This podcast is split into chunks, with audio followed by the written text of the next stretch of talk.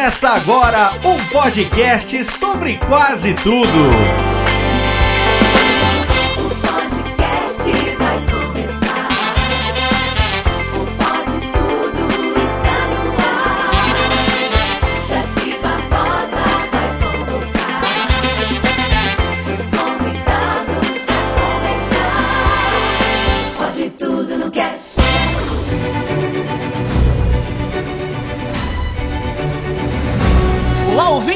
Sou Jeff Barbosa, o host desse podcast que é uma guerra infinita para se manter no ar e estamos começando mais um episódio. E aqui ao meu lado está ele, reunindo as joias da sua manopla, lá do canal pós-crédito Marcelo Silva. E aí, galera, se eu fosse o Thanos, a Terra estaria salva, porque eu não sei estalar os dedos.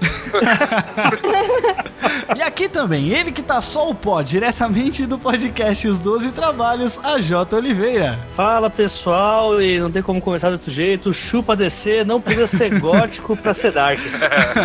E aqui também está ela, usando a hashtag Thanos2018, lá do canal Lápis 2B, Ana Paula Fernandes. Olá, pessoas lindas. E ela não está sozinha nessa porra. Ô louco. Chegou tá, no Vozar, né, amiga?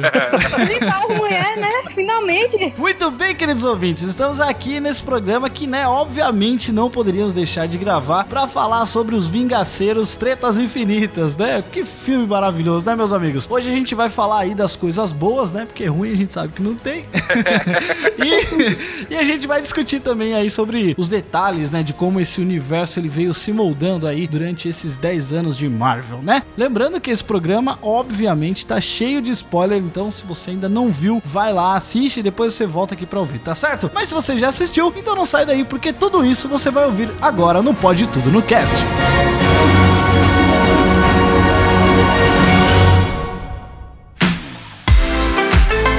Muito bem, queridos ouvintes, antes de começarmos mais um episódio do Pode Tudo no Cast, sim, estamos de volta, o retorno do Pode Tudo no Cast, tenho que dar aqui aqueles recadinhos pra vocês que vocês já sabem, né? Quero agradecer a paciência aí dos nossos ouvintes, da galera que acompanha nosso trabalho aqui no Pode Tudo no Cast, né? Que ouve os podcasts, comenta com a gente, pessoal lá, os nossos padrinhos, galera do, do grupo do Telegram, pessoal que acompanha por outras redes sociais também. Quero agradecer a vocês com essa paciência que vocês tiveram com a gente nesse pequeno intervalo, nesse pequeno hiato que nós tivemos aqui e agradecer também as boas energias que todos vocês me mandaram porque eu estava precisando, né? Fizemos um pequeno, uma pequena pausa, um pequeno hiato por alguns probleminhas, mas é claro que o Pode Tudo no Cast não pode morrer porque aqui a gente adora fazer isso aqui, a gente adora falar com vocês e eu adoro fazer este podcast, não poderia deixar isso aqui para trás de maneira nenhuma. Agradeço a todos vocês que perguntaram sobre o que, que tá acontecendo, cadê o Pode Tudo Cast? Meu Deus do céu, não se preocupe, estamos de volta, está tudo bem, está tudo maravilhosamente bem e estamos de volta aqui para a sua e para a nossa alegria também. E antes da gente começar o podcast mais atrasado sobre Guerra Infinita desta internet de meu Deus, mas a gente sabe que quem gosta de ouvir o Tudo no Cast ouve, não, não importa se o seu assunto é já morreu, já passou, já faz tempo, já tem outros filmes sendo falados, mas a gente tinha que falar sobre Guerra Infinita porque, enfim, né, a gente já fez tantos programas também sobre outros filmes da Marvel, não tinha como ser diferente, a gente tinha que falar sobre Guerra Infinita. E eu já deixo a indicação aqui para vocês para acompanharem a gente nas nossas redes sociais, né? Porque se acontece algum imprevisto, alguma coisa assim, alguma coisa que a gente tem que avisar e não dá para fazer um podcast aqui, a gente avisa por lá, seja no Instagram ou no Twitter, ou até mesmo no Facebook, né? Facebook não tanto, mas eu recomendo vocês que acompanhem mais no Twitter e no Instagram, que é onde a gente mantém ah, o pessoal mais informado, a gente faz stories lá no Instagram, uma coisinha bem legal. Então acompanhe e fique por dentro das redes sociais do Pode Tudo no Cast, não só para quando der uma ziquezira desse tipo assim, mas também quando a gente solicitar algum tema, alguma indicação, alguma outra coisa, vocês podem mandar pelas nossas redes sociais, certo?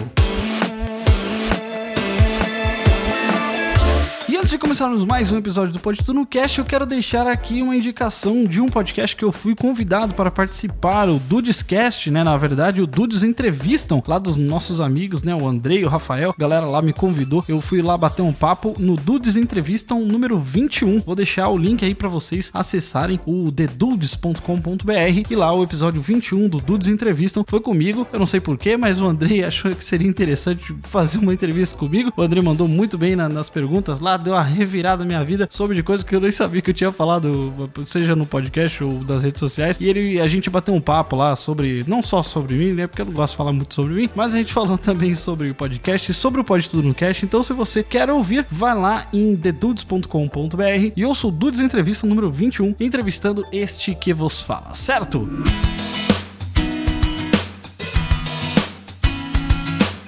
E um outro recado que eu também quero trazer pra vocês, galera, é que está no ar a Pod Pesquisa 2018. Pod Pesquisa 2018. O que é a Pod Pesquisa? Pod Pesquisa é nada mais que uma pesquisa para entender o perfil do ouvinte de podcast brasileiro, né? Eu não sei, acho que não, não só brasileiro, não precisa ser brasileiro para se você mora em outro país, você pode participar também. Essa pesquisa, ela tem sido realizada em alguns anos, a última foi em 2014 e ela é justamente pra gente entender o perfil do ouvinte do podcast, né? Como que ele ouve, como se reproduzem, essas coisas assim. E neste ano a gente fez uma nova versão da Pod Pesquisa, que é uma realização aí da ABPod em parceria com a Rádio CBN. Olha aí, a coisa está ficando séria, meus amigos. Pra quem não sabe, a ABPod é a Associação Brasileira de Podcasters, que é comandada lá, né, presidenciada, acho presidenciada, existe essa palavra? Acho que sim, mas é, ela é comandada pelo Luciano Pires do Café Brasil e o Léo Lopes, o chefinho, o chefinho do Radiofobia. Eles fazem parte lá da diretoria, né, da ABPod, da presidência, né, o Luciano como presidente e o Léo Lopes como vice. E em parceria com a Rádio CBN, a gente realizou, estamos realizando essa Pod Pesquisa 2018, que é para não só entender o perfil do ouvinte do podcast, mas também o perfil do produtor. E aí tem como você se cadastrar lá, se você é um produtor de podcast, você pode cadastrar o seu podcast lá junto no final, né? Tem um tem- vai ter um questionário para você responder várias coisas e no final vai ter também uma parte para você se inscrever e se, se unir, né, à ABPod, que é a Associação Brasileira de Podcast. Precisamos nos unir porque, né, 2018 é o ano do podcast no Brasil.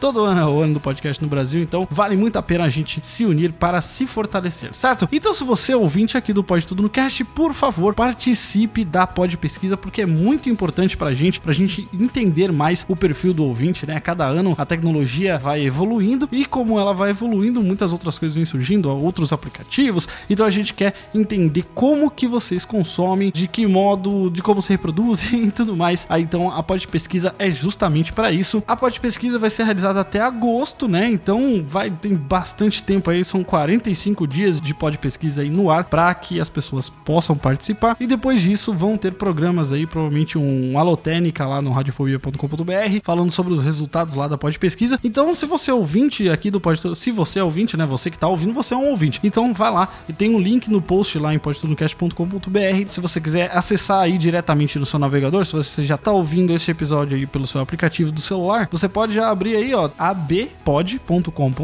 barra pod pesquisa. Esse link você já vai conseguir acessar e já vai poder preencher o formulário aí para estar participando, certo?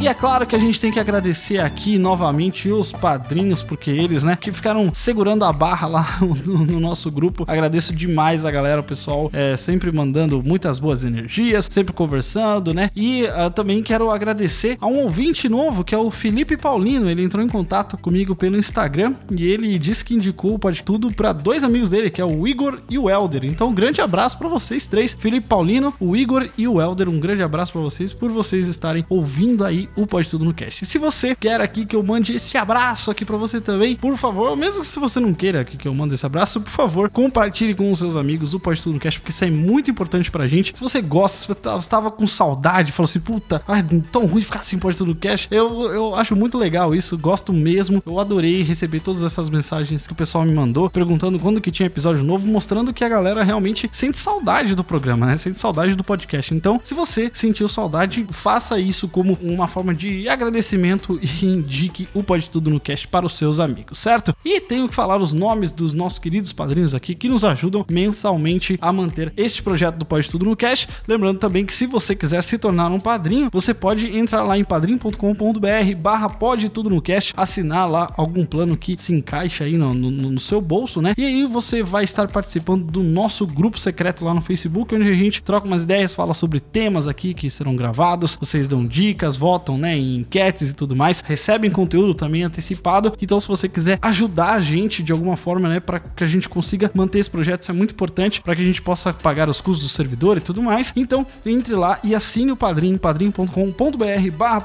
Cast. A partir de 5 reais você colaborando, você já vai fazer parte lá do nosso grupo e já vai ser citado aqui como um colaborador. E lembrando dos nomes dos nossos amigos que são padrinhos aqui todo mês, que são Rodoan da Silva Moraes, Cleiton Oliveira, Daisy Fávero, Harrison Oliveira Santos, Fernando Henrique da Silva, Fagner Santos e Priscila Aires. Muito obrigado, meus queridos padrinhos, por colaborarem com o projeto do Pode Tudo no Cast. Muito bem, recados dados, então vamos falar sobre Vingadores Guerra Infinita agora no Pode Tudo no Cast.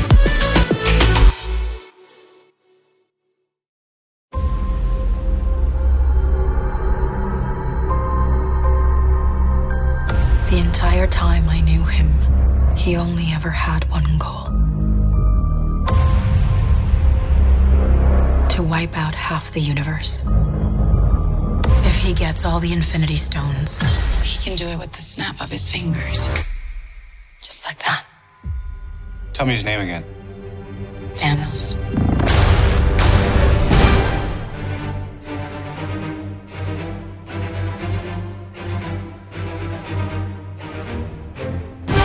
Será que a gente pode começar dizendo que é o melhor filme de herói de todos os tempos? Polêmica! Você tá sendo ousado. Eu tô sendo ousado? Eu sou o Neymar, né? O ousado chegou. Cheguei com os Nossa. refri. Simpatia e alegria. Cheguei com os refri. Simpatia e alegria. mas, ah, mas digam, amigos do Neymar, vocês não concordam com isso? Cara, eu não sei, porque assim, não sei. Eu- eu acho que de magnitude é um épico foda, assim, vamos dizer. Porque, obviamente, que sempre teve muita expectativa pra esse filme, porque após 10 anos de universo Marvel, a gente não esperava nada menos do que isso, né? Dá vontade Sim. de pegar uma plaquinha e falar assim: Marvel, você não faz mais que a sua obrigação. Porque é realmente, né, cara? Depois de todo esse tempo, Kevin Feige, olha, um cara é um monstro realmente de conseguir colocar isso de uma forma muito coesa, né? Nos filmes. É claro que tem muito filmezinho meio ruimzinho, né? Tem uns Thor Ragnarok aí pra, né? Falar, meu Deus, por que que eu estou assistindo isso? Não fale isso daquele anjo misturado com pirata. eu não estou falando do Thor, estou falando do Ragnarok, do filme dele. São coisas diferentes. Apesar de que eu gostei da evolução dele nesse filme, né? Dele ter se tornado lá. Ó, gente, vai ter spoiler de tudo aqui, tá? Thor Ragnarok, você não viu, vai tomar no seu cu e. Pra começar, morreu tudo que tá no filme Pra, já. ah, pra começar, né? morreu todo mundo. Aí, ó. Virou farofa. Mas o que eu digo é que assim, eu gostei muito da evolução que o Thor teve nesse filme, que é do tipo a fala que o Odin, né, diz pra ele: Você é o deus dos martelos ou você é o deus do trovão? Aí fala: Caralho, meu irmão, eu sou um merda. Não é mesmo, não é mesmo que eu sou o deus do trovão? Por que, que eu tô segurando esse negócio aqui, né? E aí foi realmente na hora que ele cresce, assim. E aí, tipo assim, esse filme ele já começa no segundo seguinte, né? Da cena pós-crédito do Ragnarok. A coisa mais legal do Thor Ragnarok, querendo ou não, foi que o diretor lá, o Taika Waititi, foi o primeiro que mostrou o Thor como o deus do trovão, né? A parte legal do filme é aquele final que ele aparece fodão, destruindo todo mundo, que é a única parte que eu realmente gosto daquele filme, que é muito humor pra mim, né? O Thor Ragnarok. Eu Mas gosto de Thor Ragnarok. Eu achei mó massa velho também, mano. Gostei pra caramba. Assim, É massa velho, mas eu não fui no cinema ver. Eu vi em casa. eu fiquei Ah, eu também, também. Que o Thor Ragnarok ele é um filme tão engraçado que chega ao ponto de ser retardado. Aí eu não consegui me divertir com o filme. sabe? É uma tela quente. Não, tela quente não, é sessão da Sessão tarde. da tarde, é sessão da tarde. Eu acho que assim, ó, por mais que tudo bem, é meio too much da- as piadas pra mim, pro meu gosto, eu tô dizendo. Mas eu acho que o Taika Waititi, né, o nome do diretor, ele pelo menos encontrou uma forma bacana de fazer um filme do Thor. Sim, Porque exato. dos três filmes, né, do Thor, esse é o melhor. Sim. Querendo ou não, é. Porque os outros são uma merda inacreditável. É porque eu sempre defendi a ideia de que o Thor ele não deveria ser levado tão a sério quanto ele é nos outros dois filmes, sabe? E aí nesse terceiro filme ele não é levado a sério, só que eles não levam a sério de tal maneira que fica até retardado o filme. Mas o Ah, mas eu acho que é uma boa, viu? Assistir o Thor e depois logo em seguida assistir o Vingadores, cara. Sim. É- aí fica aquela parada de, ah, você achou que você ia rir do começo ao fim? Achou errado, otário. Estamos a zero dias sem fazer referência a choque de cultura. Nosso recorde. Nosso recorde, zero dias. Além do que, querendo ou não, o Ragnarok do Thor foi no começo de Vingadores, né, cara? O Ragnarok de Asgard foi ali no comecinho do filme, que matou todo mundo. Nossa senhora, aquilo ali foi um verdadeiro. Não, e que forma bacana, assim, de você começar começar o filme, que é uma porrada maravilhosa Sim. entre Hulk Sim. e o Thanos, né, cara? E é uma porrada pesada, né? Foda. Cada soco que eles dão ali treme o cinema. Porra, foi foda demais isso. E aí também foi só a deixa, né, do, do Loki pra ele falar o We have a Hulk. Ah. Exato. Né? Além do que, isso já dá bem o clima do filme ali, né, cara? O Falso de Ébano andando em volta da galera morta ali. Porra, isso é foda. É, é bem pesado. Já mostra que o filme vai ser pauleira. E que personagens, hein, cara? Esses filhos, né? São filhos mesmo do Thanos? Ou são, tipo, Não, então. adotados igual a Gamora? São filhos adotivos, né? Não, o que fica subentendido no filme, pelo que o próprio Falso de Ébano fala, é que quando o Thanos ele chega no planeta, todo mundo que tá ali se torna filhos do Thanos. Então, Ah. provavelmente, foram planetas colonizados pelo Thanos e eles viraram lacaios do cara. assim. Ah, entendi. Acho que a única que foi forçada ali, aparentemente, é a Gamora, né? Porque a que demonstra, pelo menos, né, que É, que, isso. tipo, odiava ali ficar sob a regência do pai. E ela, eu acho que era a que mais tinha uma relação, é, assim, entre muitas e muitas aspas, em que mais tinha a relação pai e filha. Porque você vê que ele não ligava nada pra Nebula, né? Sim, exato. Nébula ou Nebulosa, nunca lembro como é que é o nome daquela desgraça. Esses outros quatro personagens da Ordem Negra que chama, né, são mais seguidores do Thanos, né? O, o Agamora não, ele a Gamora ele realmente pegou como filha pra ele, né? O Agamora e a Nebula. É, a Nébula é tipo aquela, você chegar no, no rolê de família assim, aí tipo, é muita pressão, né? Ah, seu primo tá fazendo concurso, ah, o fulano casou. e você, o que você tá fazendo, Nébula? Você não fazer porra nenhuma. Basicamente isso. É exatamente assim, né? Porque o cara é um filho da puta com ela, né, cara? Meu, que dó que eu tenho dela. Porque ela sofre demais. Naquela cena, inclusive, que ele tá torturando ela mesmo. Cara, que negócio. Cara, a tortura dela é pesada, é É pesado foda. demais, cara. É pesado mesmo. Na realidade, esse filme, ele é mais pesado. É engraçado você pensar que é um filme que ele tem que ter um apelo pra um público mais novo, né? Querendo ou não, assim. Bilheteria faz dinheiro, mas bonequinho faz muito mais. Cara, tipo, o filme nem começou, já matou o Loki de uma maneira desgraçada. Que foda. Isso foi é, bom. então, eu, eu pensei nisso. As crianças vão tudo assistir o filme, dublado e tudo. É com cinco minutos aparece o Thor com o olho esbugalhado, com a cara roxa. Eu falei, caraca, que filme é esse, mano? É o Loki esganado no chão, caraca. Ô, eu, eu não achei que ele teria essa. É porque realmente o cara ele tem que apresentar um perigo, né? Porque assim, a gente já Sim. tá cansado de ver filme de, de herói onde o vilão você fala, ah, cara, Dakar. Você tá ligado que você não vai conseguir isso aí. Principalmente da Marvel, né? Principalmente na Marvel, né? Você não. Quer dizer, só estamos falando de coisa boa aqui, viu? Tô brincando. Eu, eu falo, eu falo isso, a galera fica, ah, meu Deus do céu, mas é que não adianta. Eu já descobri que aqui o que a gente falar, ele vai ser interpretado do jeito que a pessoa quiser mesmo. Então a gente pode. Exatamente É, a gente isso, pode cara, falar um monte, tem um podcast inteiro lá de quase duas horas falando bem de Liga da Justiça, mas tenho certeza que alguém vai falar. Parabéns, viu? Ah, isso é um Marvete, não sei o Que é uma bosta, né? É Parabéns. difícil falar, né? Mas é. Parabéns, parabéns. É, é uma bosta, né, Jeff? Vamos falar a verdade. Mas, mas não, é, não é tipo, bosta, não. Você participou também, Marcelo? O que você tá falando aí? Exato. O filme é uma bosta, cara. Você falou mal bem do filme? A gente fingiu que defendeu, mano. Ah, essa é a sessão da tarde. Vocês estão me sacaneando? não, é que assim, quando você coloca um filme assim, né? Vou citar até o nosso amigo Maicon, que vocês sabem, né, galera? Que o Maicon, ele é o cara mais decenalta que tem aqui no Pode Tudo. E ele ainda é estouradão, triste, ele, nossa, meu Deus do céu, é uma pessoa triste, né? Ele é completamente louco. Você vê no semblante dele que ele é uma pessoa triste. Aí. Só que aí, cara, ele chegou pra mim no WhatsApp, infelizmente ele não pôde participar aqui com a gente, mas ele falou assim: Jeff, mano, a DC, olha, pelo amor de Deus, tem que botar o rabo entre as pernas e chorar que nem cachorro abandonado que caiu da mudança. Porque realmente, cara, não tem, não tem como você comparar, velho. Não adianta. São universos diferentes, é um puta tempo de planejamento diferente. É tipo, a DC parece que é aquela empresa. Eu não quero ficar falando de DC aqui num, num cast que a gente tá falando sobre coisa boa. Mas é que. É, só tô brincando. Mas é, você olha a DC, você parece aquela empresa que, que ninguém conversa com ninguém, sabe? Que os caras nunca Exato. sabem de alguma coisa. Aí você vai cobrar alguém e você fala, puta, não tô sabendo de nada, não. É basicamente isso. Eu sou muito fã de Mulher Maravilha. Tipo, eu fui dar uma olhada na lista dos filmes, segundo o Rotten Tomatoes, dos melhores filmes de heróis já feitos. Em segundo lugar tá Mulher Maravilha. E, tipo, só que, mesmo eu, eu amando Mulher Maravilha, amando de coração, quando chega no terceiro ato, eles falam: puta, é filme da DC, a gente vai ter que dar uma cagada. Quando chegou no terceiro ato, o Zack Snyder ele entrou no set e ele falou: Não, peraí, peraí, esse filme tem que ser ruim de alguma maneira. Esse filme tá muito bom, gente. Não, para aí. Ele botou a mão na cintura e falou assim: Que safadeza Zé, tá acontecendo aqui? Batendo o pezinho no chão. É, posso saber o que, que as senhoritas estão fazendo com esse filme, né? Eu tô brincando, gente. Ó, a gente você já Não sabe, tá né? não, não tá não. Não, não, tô- não, não tô, não, né? cara. A verdade é essa aí, cara. A verdade A seja verdade dita, a é verdade essa. você tem que ser dita. Gente, e só porque a gente gosta de um, não quer dizer que não gosta. Ah, eu não sei porque que eu tô me explicando, se a galera vai falar do mesmo jeito.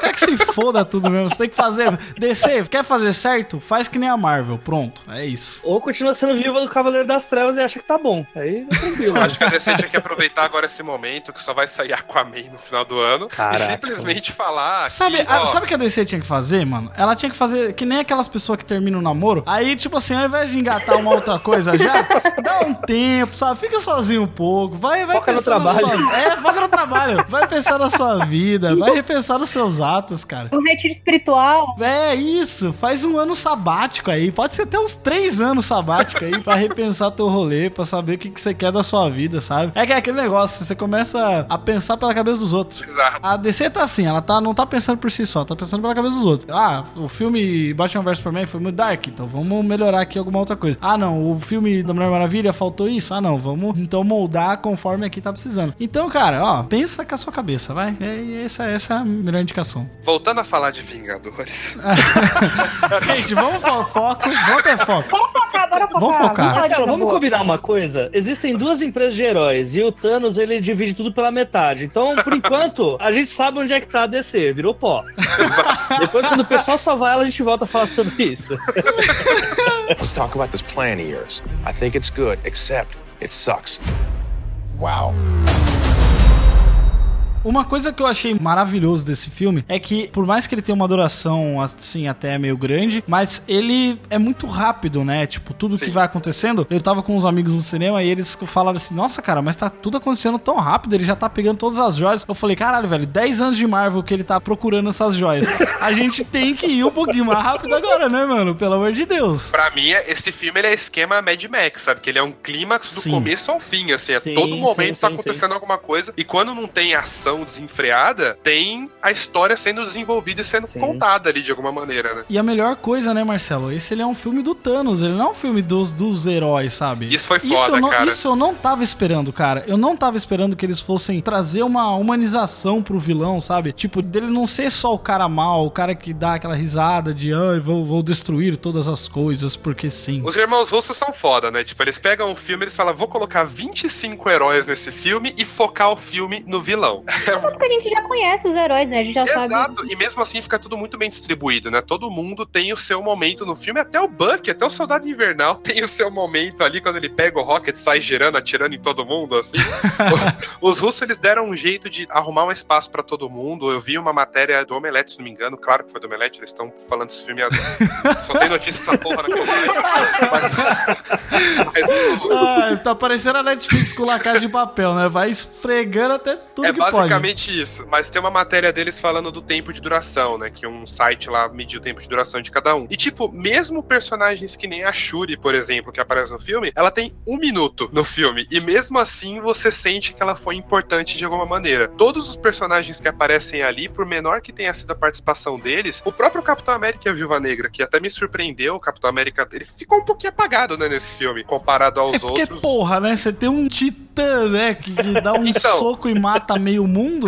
Aí é meio foda, né? Mas do É. trio ali do Thor, Capitão América e Homem de Ferro, o Capitão América foi o que ficou mais apagadinho. E mesmo assim, todo mundo teve seu espaço nesse filme. Isso foi muito legal de todo mundo ter seu espaço e o Thanos ter sido a grande estrela do show todo, né? O Thanos foi quem mais apareceu no filme e quem foi mais desenvolvido. Josh Brolin, inclusive, que homem, né, cara? Porra, esse cara é maravilhoso. Mas ó, eu queria levantar uma coisa aqui que inclusive foi dita pelo Diego Fávero. Ele falou assim que, tipo, ele tinha notado, e eu também, depois que ele falou, eu comecei a perceber isso. Uma elevação, uma mudança muito grande no poder dos vilões, sabe? Porque ao mesmo tempo que a feiticeira Escarlate tomou um pau daqueles caras lá, dois filhos né, do Thanos, ao mesmo tempo o Capitão América e a Viúva Negra, que, tipo, é uma ser humana, ela, ela conseguiu lutar com eles de igual pra igual, cara. Vocês notaram isso? Vocês viram? Isso incomodou vocês de alguma maneira? Ou passou de boa assim? Ah, uma coisa do roteiro mesmo, isso tem que acontecer assim porque é assim. Não, é aquela coisa que, tipo, é o que a gente já falou algumas vezes aqui, são 10 anos, né? Como a gente já viu Viúva Negra sendo foda várias vezes, pra mim é plenamente aceitável ela lutar de igual pra igual com aqueles caras. É, não me incomodou também, não. Acho que tem que ter uma suspensãozinha de descrença nessa hora. Até porque, assim, convenhamos, né? O filme é do Thanos. Tirando o filho dele que mais apareceu, né? O Faust de Ébano, o resto meio que. Cara, convenhamos, né?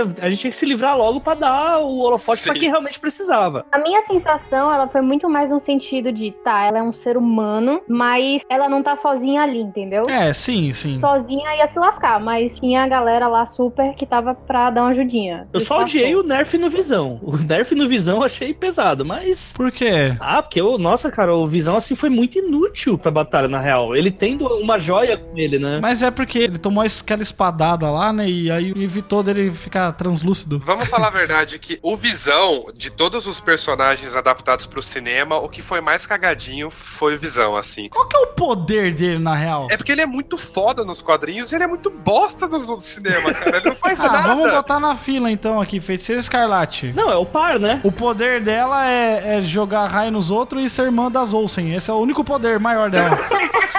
é o único poder. Porra. A feiticeira eu até entendo terem dado um downgrade, assim, porque ela pode alterar a realidade. Então acho que se você tivesse uma personagem que pode alterar a realidade contra o Thanos, ia ser um pouquinho complicado de você fazer o filme. É que nem o- no trailer do Deadpool, né? Qual que é o seu superpoder, né? A, a- aquela mina lá dela fala, ah, eu sou A Domino. sortuda. É, Domino, né? É, Ela tem mais ou menos o mesmo poder, né? Ah, eu sou sortuda. Aí você, ah, isso não é muito cinematográfico, né? Ela, ah, é sim. Como é que você vai mostrar isso, né?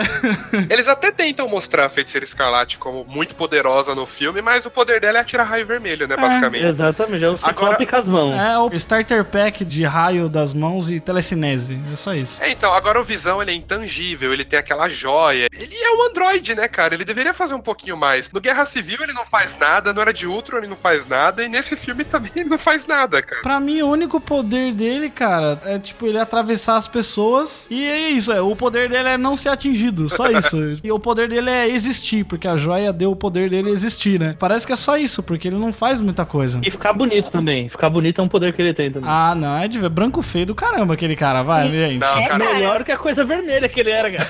o Paul Bettany é muito feio, Não me representa. Jesus Cristo. E aquele casal ali, que quem que é aquela, gente? Pelo amor de Deus. Vocês querem enganar quem? Não dá pra acreditar que os dois estão in love, sabe? Ó, eu tô vendo aqui, ó, os poderes do Visão. Ele tem agilidade, inteligência, força e velocidade sobre-humana. Ele voa. A inteligência dá pra entender porque ele é, né, o, a inteligência artificial lá que o Tony Stark fez, né? Não, não, isso nos quadrinhos. o- Ah, tá. Mas no, no filme também ele é super inteligente, né? Uhum. Mas nos quadrinhos ele tem tudo isso, ele voa, ele tem controle da densidade, intangibilidade, ele muda de forma, ele manipula a massa, ele se regenera. Muda de forma? É, então. Caralho! Ele se Ele regenera. vira água, e no, que nem um e no filme. Ele é tipo o Dito, né? O Pokémon Dito. Exato, exato, ele é o dito. Muito boa a comparação. Tão sem graça quanto, inclusive. Rosado, E é né? rosa também. Olha aí. E no filme, nem se regenerar, ele se regenera, né? Porque ele toma facada. No primeiro, no segundo, no terceiro ato, ele toma facada, cara. Muito a bala de prata, mano. E o poder de inteligência ele deixa de lado porque a única coisa que ele consegue é ficar olhando pra cara da feiticeira escarlate e babando só. É isso que ele faz. Ai, não mas- seria sensível. Ele tava. Isso é na hora que tá morrendo, é isso? Durante o filme inteiro. Só tem cenas dele olhando pra ela assim, ai. O, o Visão é a donzela em perigo, né? Você não pode me machucar nem que se você quisesse. Ah, pelo amor de Deus, Isão. Gato, bichinho. Para de graça, rapaz. O romance deles é muito forçado, né, cara? Caralho, mas eu fiquei com pena dele, velho. Achei justo morrer duas vezes, achei Tem que. justo. é- é- Morreu foi pouco, né? Cara, é de uma forma tão desgraçada, porque tem toda aquela parte dramática. Aí ele volta e aí achou que ia morrer, achou errado, otário. E é muito foda, quando eu tava vendo o filme na primeira vez, eu tava completamente imerso naquela história, sabe? Então eu não tava tentando adivinhar o que ia acontecer, eu tava só sendo levado ali. Aí quando ela destrói a joia do infinito, eu fiquei naqueles três segundos de. Ué. E aí? Mas era a única joia que faltava o, o. Thanos usar, entendeu? Aí É, já, o já Thanos tava assim gira- como pra Alemanha já, cara. Já Quando o Thanos gira a joia do tempo, cara, eu falei, puta. Ele tava literalmente cantando a pedra. Ó. E ele nem liga. Opa, peguei essa, hein? Essa foi boa demais. Eu deixei passar, obrigada. E é muito foda que ele, é muito foda que ele nem liga, né? Tipo, ela destrói a joia e ele fica. Ele fala. "Ah, que Não, o coisa, filme né?" todo ele tá só. Gente, pelo amor de Deus, olha pra minha cara. Eu sou o Mr. Catra da galáxia. Você acha que eu vou ficar com. vou, pegar isso aí, eu vou fazer. Porque ele fala que é o destino dele, né, cara? Ele é um vilão pleno, ele tá pleníssimo o filme inteiro. E aquela passadinha de mão na cabeça da, da feiticeira escarlate, né, depois. Aquilo, cara, é de um sadismo, cara. O Thanos é aquele relacionamento abusivo pra chamar de meu, sério. Mas ao mesmo tempo ele falou isso igual, tipo, ele tava sentindo com a Gamora, né? Ele falou assim, ó, Sim, viu, sim. vai ter que acontecer isso pra eu chegar no meu destino. Eu sei como é que você tá se sentindo, sabe? Eu acho isso muito legal, tipo, que o Thanos ele é um vilão. Ele é nobre de certa forma. Sim, ele sim. chega pro Homem de Ferro, na hora que ele mete a punhalada lá no Homem de Ferro, ele fala: Eu vou destruir metade do universo, espero que quem sobrar lembre de você, cara, porque você é foda. Você realmente foi um desafio pra mim, assim. É um vilão muito bem construído, cara. Ele é muito É um foda. vilão com emoções, cara, que Exato. ele entende sacrifício, ele entende sofrimento, mas o objetivo dele é tão grande que mesmo ele tendo que passar por isso, tipo, ele, ah, foda-se, velho, eu tenho esse objetivo final, vou matar minha filha. Ele acha que é o destino, né? É o destino dele. Ele só tava pra fazer o trampo, só. Aquele cara que quer entregar o job, né? Tipo, ah, foda-se, vou, vou me destruir, mas eu vou entregar esse job. Mas, viu, ele tem uma hora que ele fala assim: eu não posso falhar de novo. Que é tipo, ele já falhou uma vez. Ele falhou por 10 anos, né? Na real. Ele tava na DC É foda que só deram um filme pra ele quando ele acertou, né? É. Então, o que eu vejo é que ele falhou, assim, as duas vezes que a gente viu ele indo atrás. Foi no Vingadores, que ele colocou o Loki pra, O Guardiões da pra ir Galáxia. atrás das joias, e no Guardiões da Galáxia que ele colocou o Ronan pra ir atrás da joia do poder lá. E nas duas vezes ele falhou. Puta merda, velho. É, é, aí é quando ele pega e fala, né? Ah, se você quer uma coisa bem feita, você vai e faz, né? E você vê que até nesse filme ele coloca os filhos dele pra pegar as joias, os caras falham e é ele que vai atrás de cada Sim. uma das joias, cara. Ele que teve atrás de tudo, porque os caras não conseguiram fazer nada. Let's talk about this plan of yours. I think it's good, except it sucks. Wow. E assim, falando sobre os núcleos, né? Porque esse filme ele se divide em vários núcleos. E tanto que era uma dúvida minha, assim, será que o filme, a galera vai ficar todo mundo junto, todo mundo na porrada? E eles se dividiram, só que eu, eu também fiquei meio com medo de, tipo assim, pra falar bem a real, gente, eu tava com uma expectativa tão baixa. Sério? Não é que eu tava esperando que fosse ruim, eu sabia que ia ser legal. Só que eu, eu tava assim, sabe? Tipo, puta, chegou o dia de lançamento. Tanto que meus amigos compraram o ingresso e falaram assim: Ó, Jeff, nós vamos tal dia, tá? Eu falei, ah, nossa, mas já estreou? Já vai estrear, sabe? Eu tava mó desligado. Você tá louco. Sério, de verdade. Comigo foi a mesma coisa, Jeff. Eu não tava esperando, nem tava, não vi nada. Eu não lembrar, é, eu vi os trailers assim, achei legal, mas eu falei, ó, vamos, vamos deixar pra hora, sabe? Na hora que eu tiver lá, eu me empolgo. Quando eu cheguei no cinema, que aí eu fui, né, fui, você começa a sentir aquele cheiro de pipoca, aí você começa a se empolgar. E aí, cara, quando começou, realmente eu fiquei sem fôlego, porque é justamente o que o Marcelo falou, parece Mad Max, né? Ele é o tempo todo ali, porque você já conhece os personagens, você já sabe da relação que eles têm entre eles. E aí você vê, nossa, a cena, cara, o que que foi o Doutor Estranho nesse filme, gente? Ele é Pelo foda. amor de Deus. Ele é um personagem maravilhoso, assim, o filme dele foi muito bom, mas a participação dele aqui foi de uma forma que eu, nossa, eu aplaudi, assim, cara. Pra mim, ele e o Thor foram um dos melhores personagens, assim, depois do Thanos, né? A luta direta do Doutor Estranho contra o Thanos, que um joga a barreira contra o outro e aí quebra a realidade, e ele transforma tudo em borboleta e divide os braços todos. A hora que aparece aqueles braços atrás dele, todo mundo grita no cinema, cara. Foi muito foda. E na hora que ele se divide em vários, né, em vários Doutores Estranhos, os- Doutores Estranhos. Eu me nego a falar dessa cena e não falar do Spider-Magic. Spider-Magic, pra mim, é o melhor ah, pode crer, É Spider-Man. Spider-Magic. que o Peter Parker, né, vem pulando assim. E isso é uma coisa que eu aplaudi, que é tipo a utilização dos poderes, né, e o jeito que eles trabalham em equipe. Porque se você parar pra pensar em alguns outros filmes de herói, sempre tem muita dificuldade esse lance, tipo, da, da interação de vários heróis. É tipo Power Rangers, sabe? É sempre todo mundo fazendo a mesma coisa, jogando um rainho assim em cima do vilão. E aí é aquilo lá. Só que, cara, a cena que eles estão em Titan, né? É o, é o- é o planeta lá do, do Isso, Thanos é o tá? planeta do Thanos. Cara, o que que é aquela cena? Você olha aquilo e você fala que quadrinho puro ali, sabe, cara? Na tua frente. Eu fico tentando imaginar como os russos, os russos não, né, os roteiristas, eles foram decidindo como que eles iam fazer nessa cena cenas de ação. E aí o Doutor Estranho, ele coloca as, as plataformas ali, o Star-Lord vai pulando em cima delas. E deve ser muito foda de você planejar isso. Nossa, ele atira e manda um beijinho, né, pro cara e pula de costa. Ô, que sensacional, cara. Quando eu tava assistindo, eu só ficava pensando quantos milhares de rascunhos e storyboards os caras fizeram É muito pra chegar naquele resultado, sabe? Porque com certeza foi uma coisa muito bem pensada de juntar todo mundo, sabe? Nossa, e na hora que a aranha de ferro sai, aquelas as patinhas, puta, eu falei, não acredito, cara, não acredito nisso. A cena que eles prendem o Thanos, né? Que cada um usa os poderes pra prender o Thanos e o Peter Quill faz merda lá. A cena que a gente odeia o Peter Quill, né? Exato, Nossa,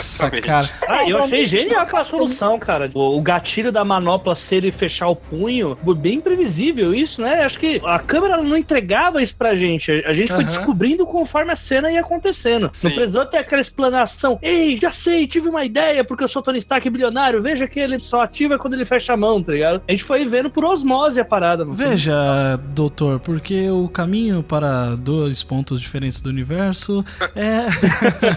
Mo- Momento anime, né? Momento para tudo anime pra mostrar a explanação da vitória. Não, é momento interestelar mesmo, né? Sempre que a gente tem oportunidade, a gente zoa. Interestelar. Que mancada? Aqui. Que mancada, eu adoro esse filme. Roteiro expositivo. É, não, diálogo expositivo, né? A gente vê por aqui. É, é porque é aquele negócio, né? Ter oportunidade de você mostrar no cinema. Não é que nem no podcast que a gente tem que contar o que, que a gente tá pensando, porque você não tem visão, você não tá vendo o que aquilo tá acontecendo, né? Aí você vai e faz um, um diálogo entre duas pessoas que deveriam entender sobre o mesmo assunto, só pros outros saberem. Mas enfim, na hora que o Doutor Estranho manda a capa dele segurar a mão, puta que foda, cara. É incrível como assim, os personagens, tipo, porque uma coisa é você tratar cada personagem individualmente no seu filme e a sua forma de interagir entre os seus núcleos e tal. Agora, outra coisa é você pegar uma caralhada de personagem e você não esquecer da característica de cada um e você conseguir encaixar cada uma dessas características no lance de você ter uma resposta do cara e você ter um feedback já instantâneo, assim, sabe? Tipo, pode o crer. Peter Quill tá falando uma coisa, o Tony Stark tá tipo, puta, o que que esse cara, esse moleque tá falando aqui pra mim, sabe? Isso é, é um negócio incrível, sabe, cara? Que é realmente você ter essa característica de cada personagem perante uma situação e eles agirem da forma que você conhece esse personagem e você sabe que ele agiria dessa forma, sabe? Isso é incrível. A cena que eles estão discutindo ali em Titan e o Homem-Aranha vira pra Mantis e pro Drax e fala: O que, que vocês fazem? Aí ela, we kick names and take ass.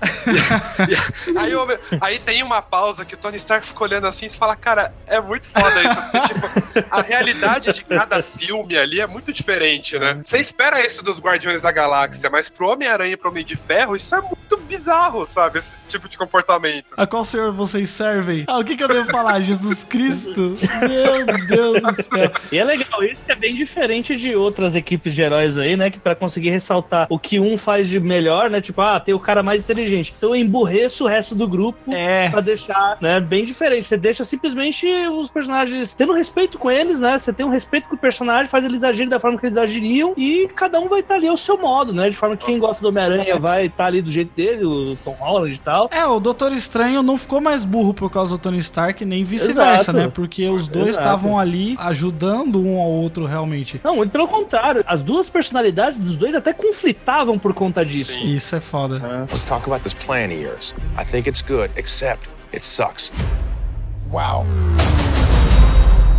Esse negócio que vocês falaram do time, tipo, de todo mundo manter a personalidade sem mudar ninguém, respeitando os personagens, justiça seja feita foi algo que a Marvel aprendeu. É. Não é Sim. algo que a Marvel sempre fez. Em Vingadores, um dos maiores problemas de Vingadores foi o quanto os outros personagens são rebaixados pro Homem de Ferro ser foda. No primeiro Vingadores lá de 2012, porque o Homem de Ferro tinha um hype alto e tudo. O Thor bate de frente com o Homem de Ferro no primeiro filme e, sabe, os dois brigam de igual pra igual. Mas isso foi algo que a Marvel aprendeu e é legal ver eles chegando aqui, né? Inclusive tem várias coisinhas assim, né? Esse fato de você rebaixar os outros personagens pra aumentar quem tem mais hype, o fato das mulheres, as mulheres não, né? A Viúva Negra, que era a única mulher que tinha na Marvel, agora que tem mais, né? A Viúva Negra ela sempre foi meio sexualizada em todos os Sim, filmes. sim. Ela Meio. aparecia meio, né?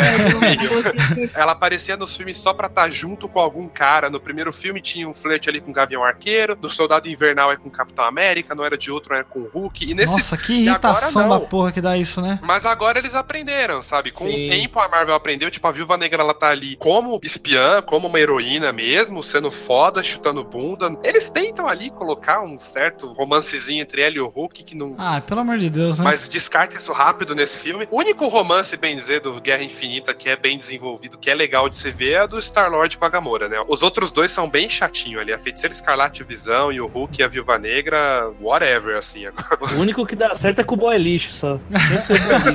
Não, mas sacanagem, tipo, até minha frase de abertura que eu falei, que tem essa cena que tá a Viúva Negra, a Feiticeira Escarlate, e eu esqueci o nome dela, aquela guerreira Alcoy. de Wakanda. O. Alcoy. E aí, tipo, chega lá um. Eu não sei se é o. É, acho que é um dos filhos lá. Ah, tipo, ah, você tá sozinha. Aí chega as outras, tipo, ela não está. E tipo. "Ah, Filha da É uma das filhas do Thanos. É, é uma luta só entre mulheres, isso é muito foda, porque é a próxima meia-noite lá. É muito foda esses nomes, né? Próxima meia-noite, falsa de ébano. Mas é, É, é uma é. luta só entre mulheres ali. É bom ver uma produtora que aprende com os erros, né? É bom isso. Eu gosto. Ela. Nossa, eu tá, tá dando pedrada aqui pra todo lado. Mas é. a- ela ainda fala, né? Nossa, ela pode fazer isso e ela tava lá fazendo o quê, né? tipo, ela não tá ajudando a gente por quê, cacete? É, a Feiticeira Escarlate mata ela em dois segundos, né? A próxima Ela meia-noite. joga um, sei lá, uma nave em cima dela inteira, né? Foda pra caralho isso, cara. Mas essa cena é muito foda mesmo. As cenas de Wakanda, as cenas de Wakanda são fantásticas, né? Aqueles negros maravilhosos. Oh, mar- que maravilha aquilo, mano. E detalhe, eu, assim, eu cometi o pecado de assistir esse filme sem ver o Pantera Negra. Ah, não. Então, Ah, não. então eu tive. Desconecta, Então desconecta foi desligando, tô desligando, tô desligando. não, foi no Guerra Infinita que eu tive a primeira visão daquele exército. E, cara, assim, eu fiquei maravilhado com aquilo. Porra, cara, isso é um desvio de caráter. Mas você sabe que só você não viu Pantera Negra no mundo, né? É verdade, é verdade. É verdade. O mundo inteiro, só você não viu ainda. Mas Não. você vê, né? A Marvel, ela tem um timing, ela é muito foda, ela acerta até na cagada, né? Porque Aqui o- não tem o- cagada, não. Não vou deixar falar isso, não. Cara, 10 anos de planejamento, cara! 10 anos! Não, Você acha? Aqui, aqui é tudo pensado, rapaz. Tudo interligado. Foi cagada porque, tipo, Pantera Negra e Guerra Infinita foram filmados, acho que ao quase ao mesmo tempo, né? Porque eles saíram quase juntos. E aí, tipo, a Marvel, é claro que ela não esperava que o Pantera Negra fosse fracassar, mas também não esperava que fosse ser esse fenômeno cultural que foi. E é muito foda eles fazerem o clímax de Guerra Infinita em Wakanda, tendo planejado isso antes de Pantera Negra ter sido o que foi, né? E aí, Sim. Pantera Negra foi esse filme gigante e o clímax de Wakanda ficou ainda mais foda pra eles. Eles ficaram com o jogo ganho, né? Porque na hora que aparece o Wakanda, todo mundo gritou, bateu palma no cinema, foi foda, assim. Cara, eu tendo a dizer que Pantera Negra é um dos filmes mais importantes da Marvel. Sim, é, pra Ah, mim é um com dos certeza, melhores, né? É top certeza. 5. Com certeza o quê, rapaz? Você tá falando que você não assistiu ainda? Caralho, mas pra eu saber a importância de um filme, eu preciso ter assistido ele, cara. Obviamente. Não, cara, não. Você tá parecendo uns haters, né? Ah, pra xingar as pessoas, eu preciso ouvir esse podcast? Não, vou xingar esse nome mesmo. Não, não, mas pra saber a importância do Pantera Negra, você não precisa de nada disso, cara. Isso é só você ver aí como que tá a repercussão da coisa, como todo mundo tá falando da representatividade, como que... É só, é só assistir Omelete, né? Que daí tá tudo bem.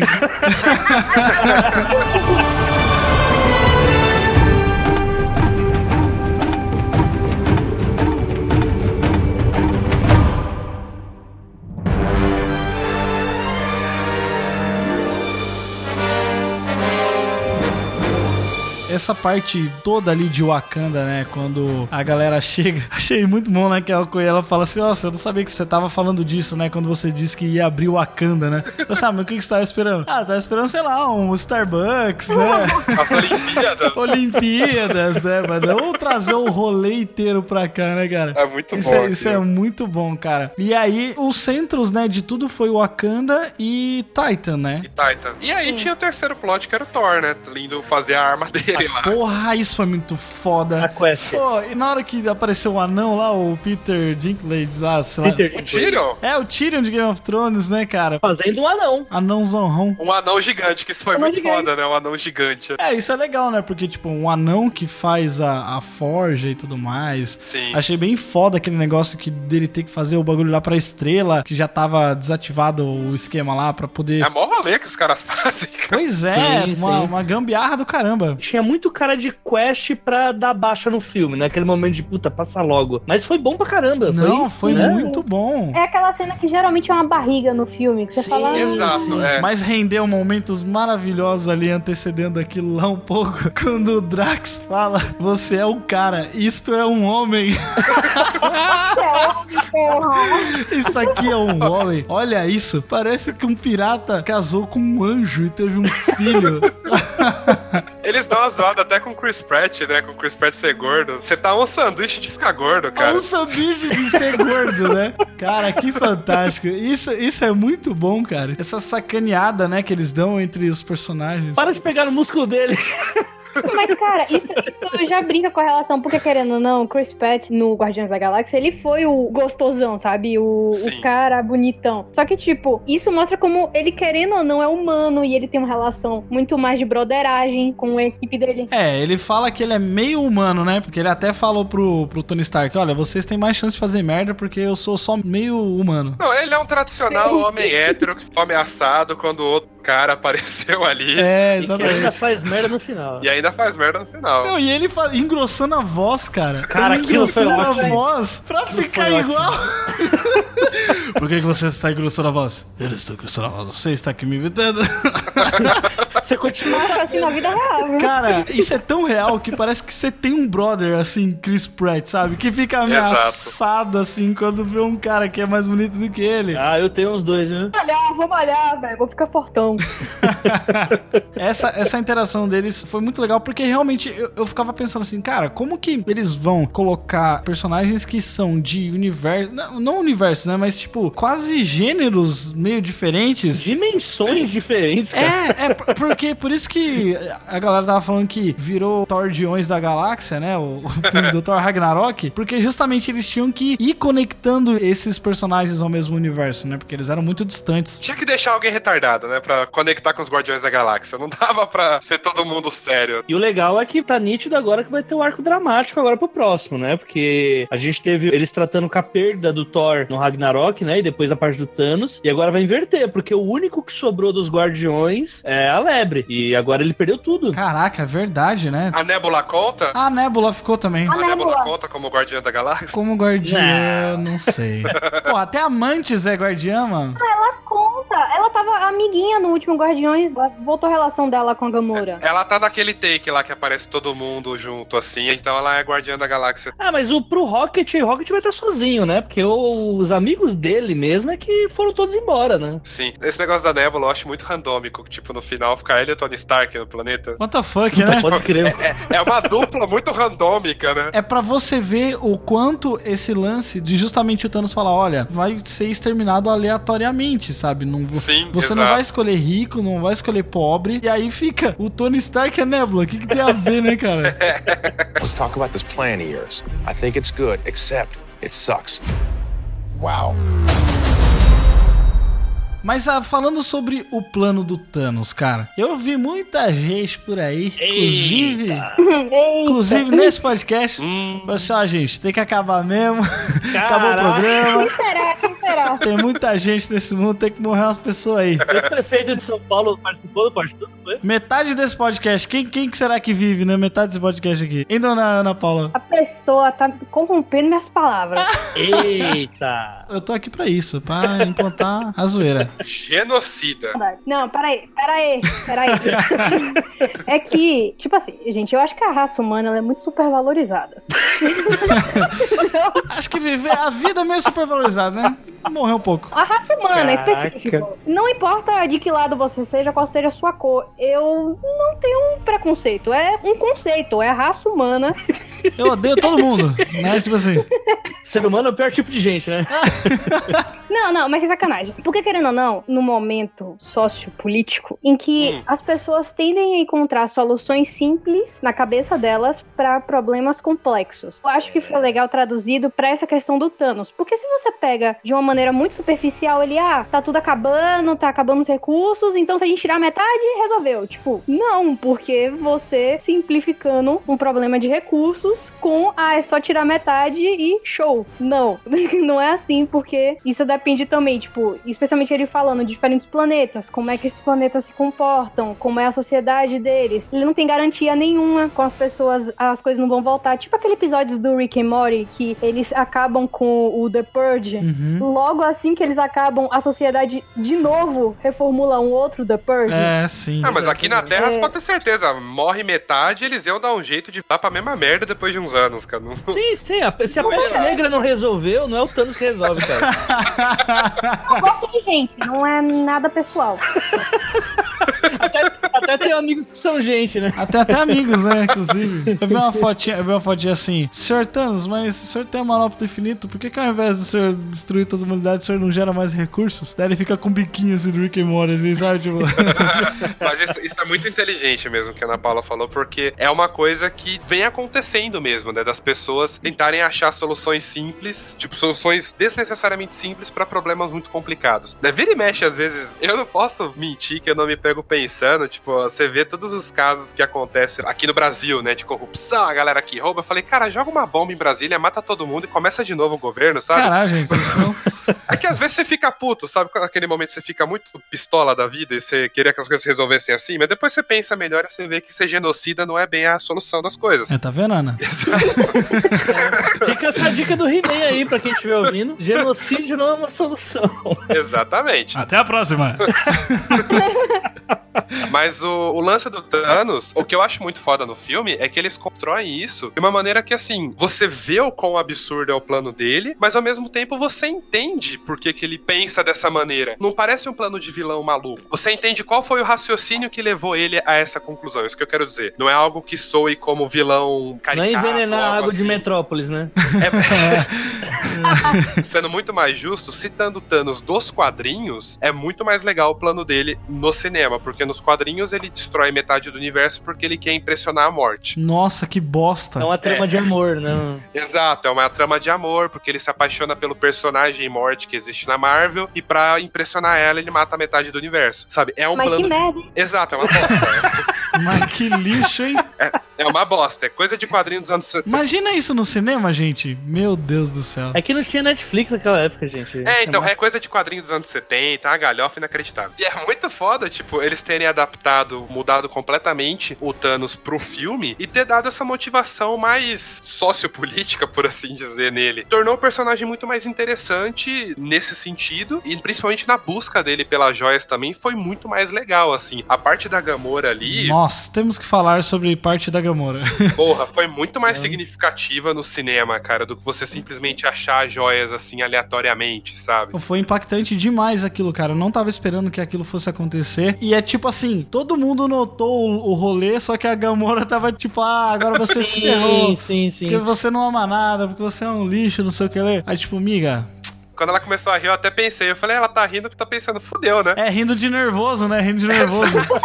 Ah, Tomei no cu, deixa eu sair daqui rápido. Mas não, ela não tinha entendido mesmo. ela não tinha sacado, né? Porque por mais que ela tinha o sentimento, né? Tanto que quando ela mata, o pai mata, né? Entre aspas, na visão lá, né? Quando ele- ela tá lutando com ele. E é tipo toda uma enganação pra ela. Ele já sabia que ela ia atrás dele. Sim. E ela chora por causa disso. Mas eu acho que ela não, aquela cena ali, ela não chora, tipo, de tristeza. Ela chora meio que de alívio, por assim dizer. Tipo, acabei com essa desgraça. É, quando você mata uma pessoa que te causou tanto trauma. Nossa, sabe quando você mata uma pessoa que. Ah, né? Tipo, olha essa frase, Marcelo. Não, eu não vejo por alívio nem tristeza, cara. Eu acho que é, tipo, uma questão mais complexa dela ter tido uma. Porque ela. Eu vejo que ela ama o Thanos, mas querendo ou não, ela teve uma infância de merda. Tipo, é, um- é uma coisa mais complexa a relação Ah, dele. ne- nesse filme ele- ela não pareceu amar nem um pouco Thanos, cara.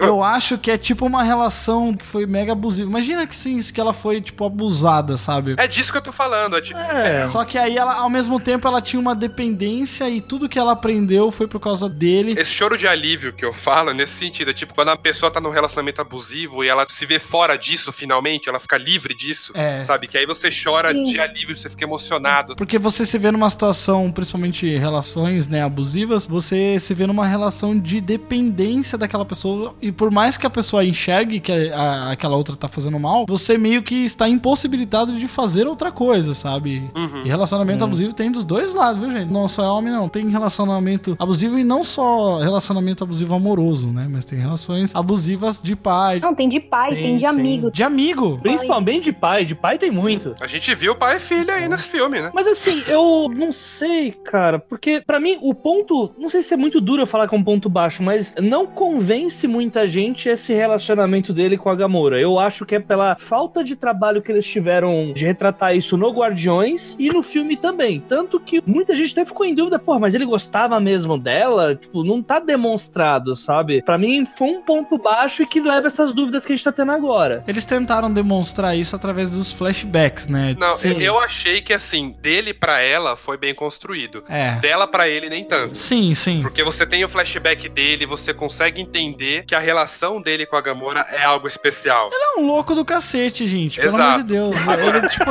ele não ama do, do mesmo jeito que as pessoas amam de verdade. Se vocês estão falando de amor aí, o cara nos quadrinhos quis matar metade do universo pra impressionar uma mina, velho. É, é lógico que ele não vai saber o que, que é sentimento de verdade. Eu discordo um pouco desse negócio de que não foi trabalhado, porque eu acho que foi trabalhado, mas muito mais na relação dela com a Nébula. É, Porque sim. todo o conflito delas era construído em cima de, ah, nosso pai botava a gente pra brigar e aí eu me lascava toda vez. É tipo aquele negócio assim, dois filhos dão muita despesa. Que sobreviva o melhor. Coloca outro. É o filho que passou no concurso e o outro que resolveu fazer design. Vender arte na praia, né? Mas vou te falar que eu acho que é bem construída a relação entre os dois, porque no momento em que a- o Thanos joga a Gamora e mata ela, e ele chora, e você vê ele chorando, você sente aquilo, sabe? Então eu acho que é bem construído por causa disso. Você sente o que o personagem. Ah, mas é que aí já é a resposta, né? Aí já é a conclusão. Eu tô falando da gente ter um trabalho suficiente já pra não ter sequer a dúvida de quando é pra sacrificar uma pessoa, ninguém tem essa dúvida de que ele vai realmente sacrificar ela, sabe? Eu ouvi que ficou muita essa dúvida pra muita gente que assistiu de que, pô, mas como assim ele gostava dela? Porque e eu acho que não é por causa da forma que ele gosta, sim pelo trabalho, sabe? Porque assim, por ser um filme do Thanos, eu acho que isso deveria ficar um pouco mais claro, né? Ah, eu achei Mas- que ficou, cara. Eu achei que foi bem construído sim, essa parte. Pra mim, né? Pra mim, pelo menos foi. Sim, sim. É, é impactante na, na hora que ele joga assim ela de lá de cima, você fala, caralho, como assim, É cara? uma porrada, velho. É uma porrada, porque de todas as pessoas que morreram, quer dizer, tudo bem que morreu gente pra caralho.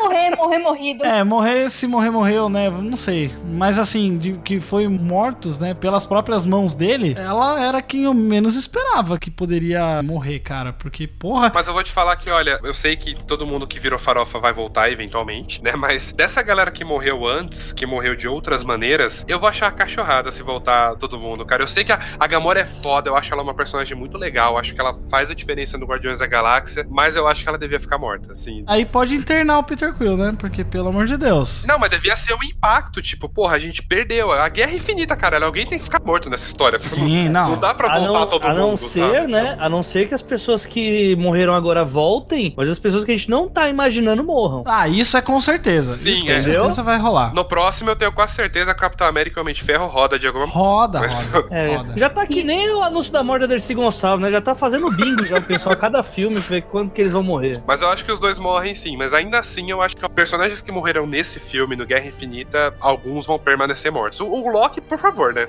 É, pelo amor de Deus, gente. Chega! A Gamora, eu falei que ela devia ficar morta, mas se ela voltar, tá ok, porque talvez você possa explorar mais histórias dela e tudo. O Loki não tem mais o que fazer com esse personagem. Ah, não tem, né, gente? Sério, fechou o arco Deus. dele, deixa ele morto. Eu vi um post hoje no Instagram com 15, 15, 15 motivos do porquê que o Loki não morreu em Guerra Infinita. Oh, meu Ah, Deus. Pelo amor de Jesus Cristo. Nossa, ô, essa galera. É porque o fandom do Loki é muito forte, cara. Mas eu é acho tipo que aquele o cara... post lá de por que a Copa de 98 foi roubada, né? Vocês ficariam horrorizados. Exato. Mas, Marcelo, eu acho que a Gamora, ela tem chances de voltar, porque ela, mesmo morta, ela ainda tem uma ligação muito forte com o Thanos. Tanto que depois que ele estralou, ele viu ela pequena. É. Talvez É, tem- tenha uma ligação pra todo mundo voltar. de que, de que pelo fato dela ter sido o sacrifício da joia da alma, por causa disso ela vai voltar, sabe? Quando eles Ai, vão fazer algum Deus Paranauê com a joia da alma ali, ela volta. Agora o Loki tem que ficar morto. O Heimdall morreu também nesse filme, acho que vocês esqueceram sim, dele. sim. Ele morreu soltando o último Kamehameha lá. E ele fica morto porque o Idris Elba odeia esse personagem, odeia a Marvel. Let's talk about this plan of yours. I think it's good, except it sucks. Wow. Agora, uma pessoa que odeia a Marvel também, que não voltou, mas que mesmo assim o personagem foi usado, foi o Caveira Vermelha. Pois é. Foi a surpresa. Como é que é o nome do, do ator lá? O Hugo Weaving, o, o Elrond, né, do Senhor dos Anéis. Sim, nem fez diferença, né? É aquele cara do The Walking Dead, né? Que fez ele. Sim. Ah, mas é uma caveira vermelha, não, não precisa, né? Se qualquer É, ator sim. que tem a mesma altura do Hugo Weaving... Ah, mas a voz também eu achei, eu achei parecida, você não achou? É só pegar um cara parecido com visão, só com carisma e com. E bonita. Mas o ator que fez... o Bonito. Caveira- Pô, o Beto não é um feio do caralho. Coisa ator- linda de mãe. O ator que fez o Caveira Vermelha nesse filme, ele falou que ele, de certa forma, imitou um pouco o Hugo Weaving mesmo pra ficar parecido com o ator. Ah, mas tem que imitar mesmo. É, ele não fez solto assim, mas pra mim, cara, de tudo que eu pensei que eles poderiam colocar nesse filme, o Caveira Vermelha foi a última possibilidade. Todo mundo tinha esquecido dele já, mano. Era uma ponta solta do Capitão América que Sim. ninguém lembrava. Faz muito sentido ele voltar, mano. Qual a joia que zoou ele? Foi o Tesseract. Tesseract. É. Tesseract? Na hora que ele pegou no, no Tesseract, ele foi teletransportado e aí ele some, né, no filme. Inclusive, o Capitão América, ele passou domingo no temperatura máxima, olha só. Eu Caraca. assisti. Caraca! Marcelo, você tá precisando de. Meu Deus do céu, tá, tá de complicado, hein? Eu estou de férias, Jeff. Eu estou de férias. O cara no domingo assistindo temperatura máxima. Meu Deus. Almoço de família, tava assistindo, enfim. Tava muito chato o papo com a sua família no- na mesa. Aí Você foi assistir. Passou essa cena, né? Passou essa cena do Caveira Vermelha, que era uma cena que eu honestamente não lembrava. Quando ele apareceu, Ninguém eu lembrava. falei, porra, que legal, Caveira Vermelha. Mas pra mim, assim, Foda-se. eu fingi que eu entendi ele tá ali, sabe? Porque eu não sabia qual o É. contexto daquilo. E realmente foi muito inteligente, assim, essa sacada que eles tiveram. De amarrar essa ponta meio que fechar esse ciclo, né? É, são umas coisas que, assim, quem lembra, beleza, uma Sim. pequena parcela disso. Mas se você não lembra, também não vai fazer tanta diferença, assim, sabe? De Exato. você É. saber quem é o personagem e tal. Mas foi legal pra caralho. A joia da alma em si, a forma como ela é apresentada no filme foi prendente, porque, cara, a internet tava loucaça com essas teorias de onde tá a joia da alma. Galera falando que é o coração do Steve Rogers. Nossa senhora! Não, não, não. Então, É o Capitão Planeta, né? Vai, Planeta. é, não. Caraca. Não, porque ele segura a mão do Thanos e ele só teria como segurar a mão do Thanos porque é o coração dele, é a joia da alma e não Nossa sei o quê. senhora, mas a pessoa vai longe. Quando ela apareceu no filme, eu achei muito foda, porque eu falei, cara, a galera viaja tanto, cria tanto malabarismo pra explicar as coisas, são coisas simples. 12 motivos para, A joia tá lá. para achar que a joia está no coração do Capitão América. Puta merda, cara. Às vezes tudo que a galera precisa é uma louça suja, velho. Porque, porra. É muito, a galera inventa muita coisa e, tipo, são coisas simples. Porra, a joia da alma não era mó malabarismo e não. Ela tá lá no planeta, é só fazer um sacrifício, você pega ela e acabou, sabe? É só matar alguém que você ama. É de boa, suave, gente. Exato, não tem nada maluco, assim. Ela tá escondida num planeta só. Agora, agora, gente, Adam Warlock vai aparecer? O que, que vocês acham? Então, Adam Warlock, porque ele tem um lance com a joia da alma, não tem? ele tem um lance com Thanos todo, né, na verdade. Então, Marcelo, você explique-nos pra nós que, que a gente que só assiste filme não sabe porra nenhuma. Eu não vou saber explicar tão bem assim, mas porque eu não li a história toda. Ah, então, Mas então o- você não está fazendo seu trabalho direito. É, tô brincando. O Adam Warlock, ele é um dos que derrotam o Thanos porque ele tinha o desejo de viver dentro da joia da alma, ele é super poderoso e tudo. Viver dentro da joia? É, então eu não sei, gente. Ah, porque eu ouvi falar que a, a joia da alma ela tem uma pocket dimension, né? Que é uma Isso. dimensão de bolso. Onde você tem tipo um microverso ali, que inclusive as pessoas estão falando que pode ser pra onde essas pessoas foram, né? Sim, é exato. tipo um céu, assim. Eu não sei se eles vão tratar sobre isso realmente. Ou se eles vão apenas falar que eles viraram subatômicos e estão dentro da joia. Aí até por isso que eles falaram que o Homem-Formiga vai ter um papel importante nisso, né? Porque Sim. ele ficou subatômico e ele voltou a ser normal. Ele conseguiu. Tanto que a Vespa, né? A mulher do Hank Pym, ela morreu por causa disso, né? Porque ela ficou subatômica e não conseguiu retornar à forma normal. Acabou Exatamente. moscando, né? Nossa, acabou moscando. Meu! Deus do céu. Olha aí. Eu não sou obrigada a isso, não, viu, Jeff? Só, só falar. Mas você sabe que no próximo Homem-Formiga a mulher do Hank Pym vai voltar, né? Ela é a Michelle Pfeiffer. No... Pera, a mulher do Hank Pym vai voltar? É, aquela. Ou a filha que vai fazer a Vespa? Não, a filha é a Vespa, Aham. mas a mulher que morreu lá, ela aparentemente não morreu. Ela vai voltar porque ela é a Michelle Pfeiffer. Caraca, velho. Tá escalada com a mulher do Hank Pym. Ô, louco. Isso que é complicado, né? Esses lances aí, a gente sabe todas essas coisas. Puta spoiler do caralho. Ah, porra, Ia ela, ser tão legal. ela tá no pôster do filme, cara, então. Ah, é? Ela tá lá. Sério? Michelle- Faça como eu, leia o mínimo possível. Exatamente. Tá vendo aí, ó? Faça como eu, nem se lembre de Homem-Formiga. Ah, mas todo mundo vai ver agora. A galera tá querendo ver qualquer pista de Guerra Infinita que for possível. A galera vai assistir Homem-Formiga só por causa disso. Mas Só tá indo o- que nem açúcar, mano. ah, não, ah, não, não, não. Chega, chega, chega. Nossa, Vamos fechar. muito obrigada. Desculpa. Sou obrigada. Mas essa, essa Pocket Dimension, imagina que louco se Vingadores 4 começa com meio mundo perdido no meio do nada, assim. Voando. Com os figurantes andando perdidos junto com os heróis, assim, no meio da Pocket Dimension. Que nem o de outra volta, assim, olhando pra lá e pra É, cá. então, vai ser meio bizarro. Mas eu, eu não eu não sei, sei, assim, como é que, que, que eles vão fazer, cara. Mas eu sei que eles não morreram. Porque, porra, né? O Adam Warlock, assim, você tava falando do Adam Warlock, o, o James Gunn, ele falou que o Adam Warlock é dele e ninguém mais vai usar. O que eu não sei é porque ele não manda em nada na Marvel, né? Quem manda é o Kevin Feige. Então, se Kevin Feige falar que tem que usar o Adam Warlock no Vingadores 4, eles vão usar. Mas, enfim, diz ele que só ele vai usar e ele só vai aparecer em Guardiões da Galáxia 3, né? Não sei. Eu acho que eles vão conseguir, tem maneiras de você resolver esse plot sem trazer o Adam Warlock. Eu acho que é muita É porque já tem a Capitã Marvel, né? Que vai entrar Exato. aí. Além do que, o Adam ele tem todo um conceito muito maluco pra você apresentar num filme que tem que ser a finalização de uma história. Sabe? Realmente. Então, eu acho que eles vão trazer a Capitã Marvel, vão trazer o Homem-Formiga e vão se resolver ali dentro disso com esses personagens, sabe? É, Vai ser provavelmente não tá em tempo mesmo, a questão é tempo, né? Exato. Não vão fazer um próximo filme pra retratar outro personagem fora a Capitã Marvel e. É, porque a Capitã Marvel vai ser ambientada nos anos 90, né? Sim. A história dela. Sim, mas é a apresentação, né? Tipo, acho que eles vão perder tempo apresentando mais outros personagens pra resolver essa treta. É, porque é uma conclusão, né? Vingadores 4, acho que eles não apresentam mais ninguém, cara. Vai. É. Entrou, entrou. Quem não entrou, só entra Não, depois. tipo, agora, roteiristicamente falando, é um erro agora, por exemplo, você apresentar um personagem que nitidamente no filme dele você já vai deduzir qual que vai ser a solução do Vingadores 4, entendeu? Sim. Eles não vão cometer um erro desse. Não, a Ana perguntou dos próximos filmes. Os próximos filmes é o Homem-Formiga e a Vespa que estreia em julho. E a Capitã Marvel estreia em março do ano que vem, aí vem Vingadores em maio. E o Já ano que Homem-Aranha. vem? Já ano que vem. Sim, ano que vem, gente. É, tá, aqui é tudo rápido. Em março estreia a Capitã Marvel, em maio estreia Vingadores, e a Marvel não vai conseguir nem fingir que acabou, porque em julho já estreia Homem-Aranha 2. Caraca, hein? Pra você, Aqui ver, tem informação. pra você ver como o Homem-Aranha não morreu, estreia Homem-Aranha 2 em julho. ah, mas não sabe também se não vai ser também nos anos 80, né, mano? Com, com o Tobey Maguire fazendo. Let's talk about this plan of yours. I think it's good, except it sucks. Wow. Um mistério foda que eles têm que resolver no Capitã Marvel é onde tava essa bonita nesse tempo todo. Né? Sim. Porque Posso saber onde que a senhorita estava?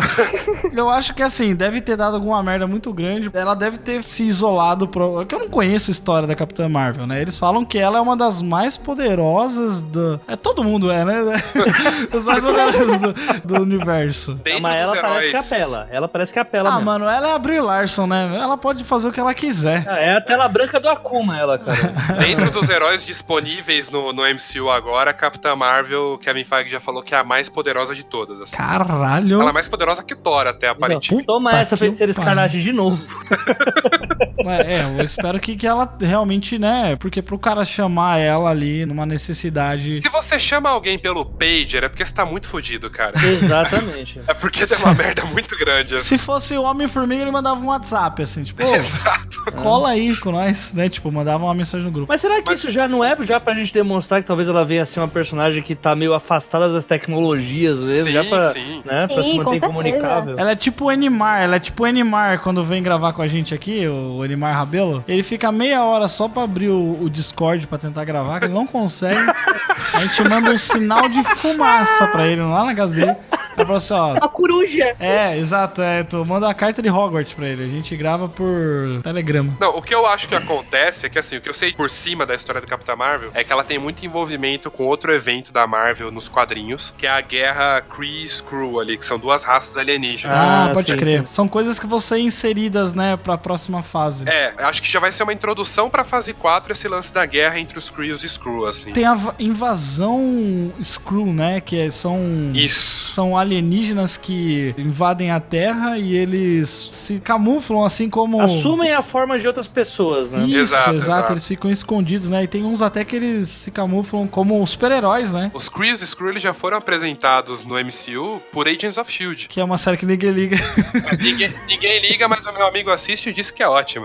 Ele, Assistam, tem na minha filha. Eu não assisto, mas a minha filha assiste. Lá, se não me engano, tem personagens que são Kree, já apareceram os Skrull, então é algo que já tá no MCU e que eles vão desenvolver mais agora com a Capitã Marvel. Eu acho que ela sumiu esse tempo todo porque ela tava envolvida nessa guerra no espaço, daí por isso que ela tá afastada das tecnologias. Ah, é, vai ter coisas no espaço mesmo, né? Sim, Caraca. então. Ela não tá na Terra, então, né? É, acho que não, né? É, repito, se o cara enviou uma mensagem no pager é porque ela não tá na Terra, cara, é porque E ela esse tá muito pager fugida. tem um sinal incrível, né? Exato. Não, é um pager modificado ali, né? É, é muito foda isso. É, é muito legal, assim, quando apareceu a cena pós-créditos, eu achei muito legal, tipo, ver as coisas se fechando, sabe? Assistir esse filme, ele passa o sentimento de que é o final de algo, né? O Guerra Infinita, o tempo todo que você tá assistindo, você sente que você tá vendo o final de uma história. Ainda mais quando o Thanos, né, senta lá todo ferrado lá e que ele conseguiu cumprir o plano dele, né? Ele ainda antes um pouco ele tem aquela visão com a Gamora que ele fala, né? Você conseguiu o que você queria? Ah, consegui. Mas a que preço? Ah, me custou tudo, né? E aí, cara, esse filme ele termina numa bad vibe do caramba, né, cara? Cara, Sim. é maravilhoso, é maravilhoso. E assim, vamos lá, modéstia à parte. Falam, falam que a Marvel é tudo engraçadinho. Puta merda, esse final, cara, é aquele tapa na sua cara que você fala, puta, eu já fiz isso, tá ligado? Que bad vibe, mano. Por que, que a Marvel fez isso agora? Ela desmistificou todos esses 10 anos de comedinha final feliz, o Diaba 4. E, pelo menos, não sei com vocês, eu fui na estreia, mas na minha sala todo mundo saiu em silêncio. Sim. Pois é. Não- foi uma Sim. parada. Parecia velório. Não, tipo, Sim, eu, cara. eu já fui em estreia de outros Vingadores, tipo, de outros filmes da Marvel, quando termina, a galera toda bate palma, loucura, inacreditável. Quando acabou esse filme, caiu silêncio na sala, eu olhei em volta, tipo, tava com a mão na boca, chocado. Quando eu olhei em volta, tava todo mundo do mesmo jeito, assim, com a mão na boca, com o olho arregalado, sem acreditar no que tava acontecendo. Sabe a cena que o Pantera Negra morreu, que teve uma mulher lá que gritou, parecia casamento vermelho. Mas, Você não me mata o Pantera Negra também, né? mas essa cena final, ela é, puta, ela é muito corajosa, cara. Não, e ele ainda fala, né? Levanta que isso não é jeito de morrer, né? Exato, é muito Só foda. que é ele que morre, na verdade, e ela fica, a Okoye lá. Ela não morre no final, né, Alcoy? Eu não lembro. Não, ela fica, Ela- ela fica. Pra mim, a cena mais pesada foi do Homem-Aranha com o Homem de Ferro. Eu ia falar Meu disso, Deus, cara. Pesada. Meu Deus, Tom Holland. E eles falaram que foi improvisado, né? Essa. Sim. Não era uma fala, né? Do próprio Tom Holland. O diretor chegou pro Tom Holland e falou: Olha, o Homem-Aranha não quer morrer. Ação. E aí o cara foi lá e improvisou a fala toda, foi muito foda. Maravilhoso. É muito foda você conhecer o personagem, né? É um menino de 16, 15 anos que age pelo impulso sem pensar nas consequências, né? Ele quer ajudar as pessoas, né? E ele vê o fim na frente dele, né, cara? A perspectiva dele é muito mais fantasioso, né? É legal ser super-herói. Sim, é. Tanto que na hora que o Homem de Ferro fala, né? Olha, agora você é, realmente é um Vingador. E aí você vê a cara dele, ele tá tipo no espaço e ele tá tipo, nossa, eu sou um Exato. Vingador. Olha que foda, né? E a importância dele é muito maravilhosa, né, cara? Quando ele fala do, aquela referência do filme do Alien, né? Ah, aquilo Que foi ele- maravilhoso. todo, todo filme tem um plano, todo filme tem um plano. É, antes foi o do. do O Império Contra-Ataca. Império Contra-Ataca e nesse agora, né, falando do filme do Alien. E aí ele fala assim: ah, ele viu mais filmes, né, que a gente, então ele é mais.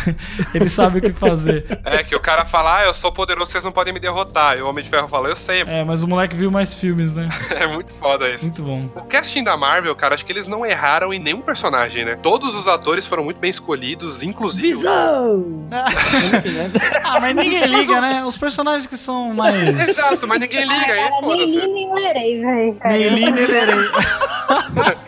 A famosa Mas o- dupla, né? A famosa dupla Neili e O Nelerei. Homem-Aranha é muito bom porque não era pra ser ele, né? Quem tava confirmado era aquele moleque expressão e sem vida, que é O o... Asa Butterfly. Isso, Nossa o Asa senhora. Butterfly Sem lá. graça! É o menino do, do pijama marrom, né? na- listrado, né? É, eu achava que ele ia ser bom, mas puta. É, então, ele é morto por dentro. por dentro. É. Mas realmente o que você falou, é, o casting é, é tão foda, né, cara? Principalmente o Benedict Cumberbatch como Doutor Estranho. Sim. Que homem maravilhoso, gente, pelo amor de Deus. E vamos falar, se o casting não foi foda na hora, ele foda com o tempo. Porque eu odiava o Chris Hemsworth como Thor. Pois é. Eu odiava, eu não achava ele bom. E ele se tornou bom com o tempo. Ele só era um cara bonito, só, né? Meu cabelo, o cabelo tava atrapalhando. Porra, verdade. Aquela peruca horrorosa dele era muito triste. era muito. Aquela peruca dele era uma derrota. cara. Pegar emprestada da Daenerys, cara.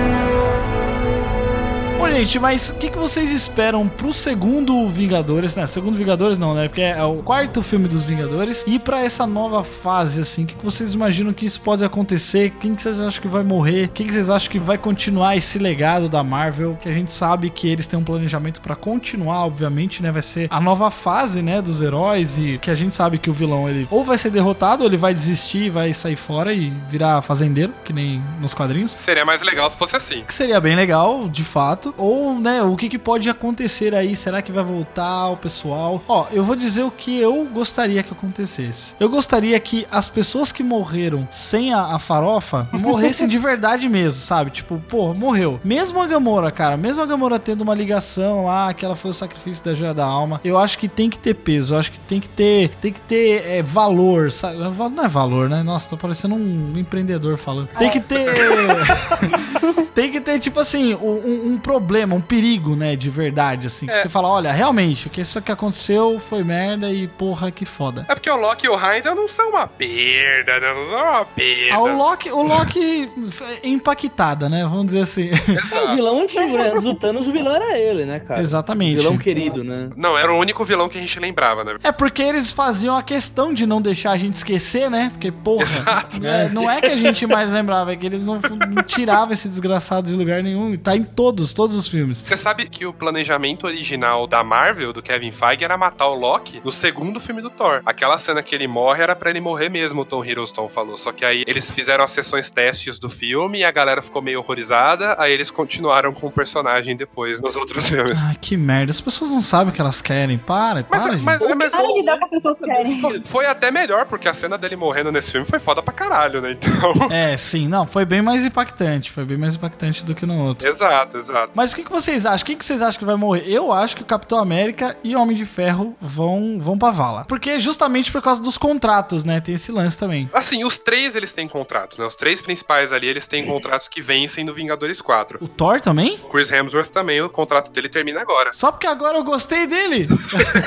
agora vocês fazem isso comigo? Meu Deus, aquela cena do Thor chegando, meu Deus, maravilhoso. É, Eu não sei que malabarismo. Eles não vão conseguir encontrar um- uma forma de matar o Thor, né? Eu acho que vai ser meio tosco, né? Você dá tanto poder pro personagem agora pra matar ele. Mas eu acho que de alguma maneira ele sai de cena. Vai cuidar, vai cuidar de Asgard. É, então, talvez ele faça aparições esporádicas, faça uns cameos ali e tudo, mas eu acho que ele vai sair de cena. E o Capitão América e o Homem de Ferro, eu aposto que no próximo filme, alguma coisa assim, sei lá, pra salvar a galera, pra salvar o universo, pra tirar a galera ali da farofa, não sei, eles vão ter que se sacrificar de alguma maneira. E aí os dois, eles morrem de vez e acabou o arco dos dois, sabe? Acho que vai ser foda, vai ser um final poderoso, de certa maneira, pra esse arco do MCU, né, que se construiu por 10 anos, e vai ser corajoso, vai ser a Marvel continuando a ter culhões, né, que ela já teve muitos culhões nesse filme. Você matar o personagem que começou o universo todo vai ser foda, pô. Na hora que ele leva lá o punhalada nesse filme, a galera gritou, né, cara, porque você conhece muito bem o Tony Stark, né, goste ou não dele, na hora que o cara toma a punhalada, você fica chocado porque você tá acompanhando o cara há 10 anos, sabe? Então acho que finalizar o arco dele dessa maneira, dando um sacrifício heróico pra ele, vai ser bem legal. Porque se você parar pra analisar bem o Guerra Infinita, os núcleos que ele se divide é com os três, né? Os três líderes ali, o Capitão América, o Homem de Ferro e o Thor. E o arco deles tá chegando ao fim, né? O arco do Thor ali como personagem que era egoísta, que se achava e tudo mais, e aí ele foi descobrindo o seu próprio poder e o seu próprio valor, se fechou agora, sabe? Ele tá ali, ele é o herói completo aqui no Vingadores. O Homem de Ferro a mesma coisa, ele entendeu que é ser herói. O Capitão América também, sabe? Então, acho que é a forma perfeita de você terminar o arco deles. É, eu acho que a nova fase, eu, eu não sei questão de coisas que estão confirmadas mesmo, mas a gente sabe que vai ter, é, sei lá, Homem-Aranha ainda, né? O Doutor Estranho, principalmente, vai ser bem importante pra essa segunda fase, porque o cara não ia aparecer só, né? Nesses. é, Ele apareceu nos últimos três filmes, né? Que ele apareceu em, em Thor Ragnarok também, né? Ele apareceu no Thor Ragnarok também, ele fez uma brincadeirinha lá. Eu acho que ele vai ser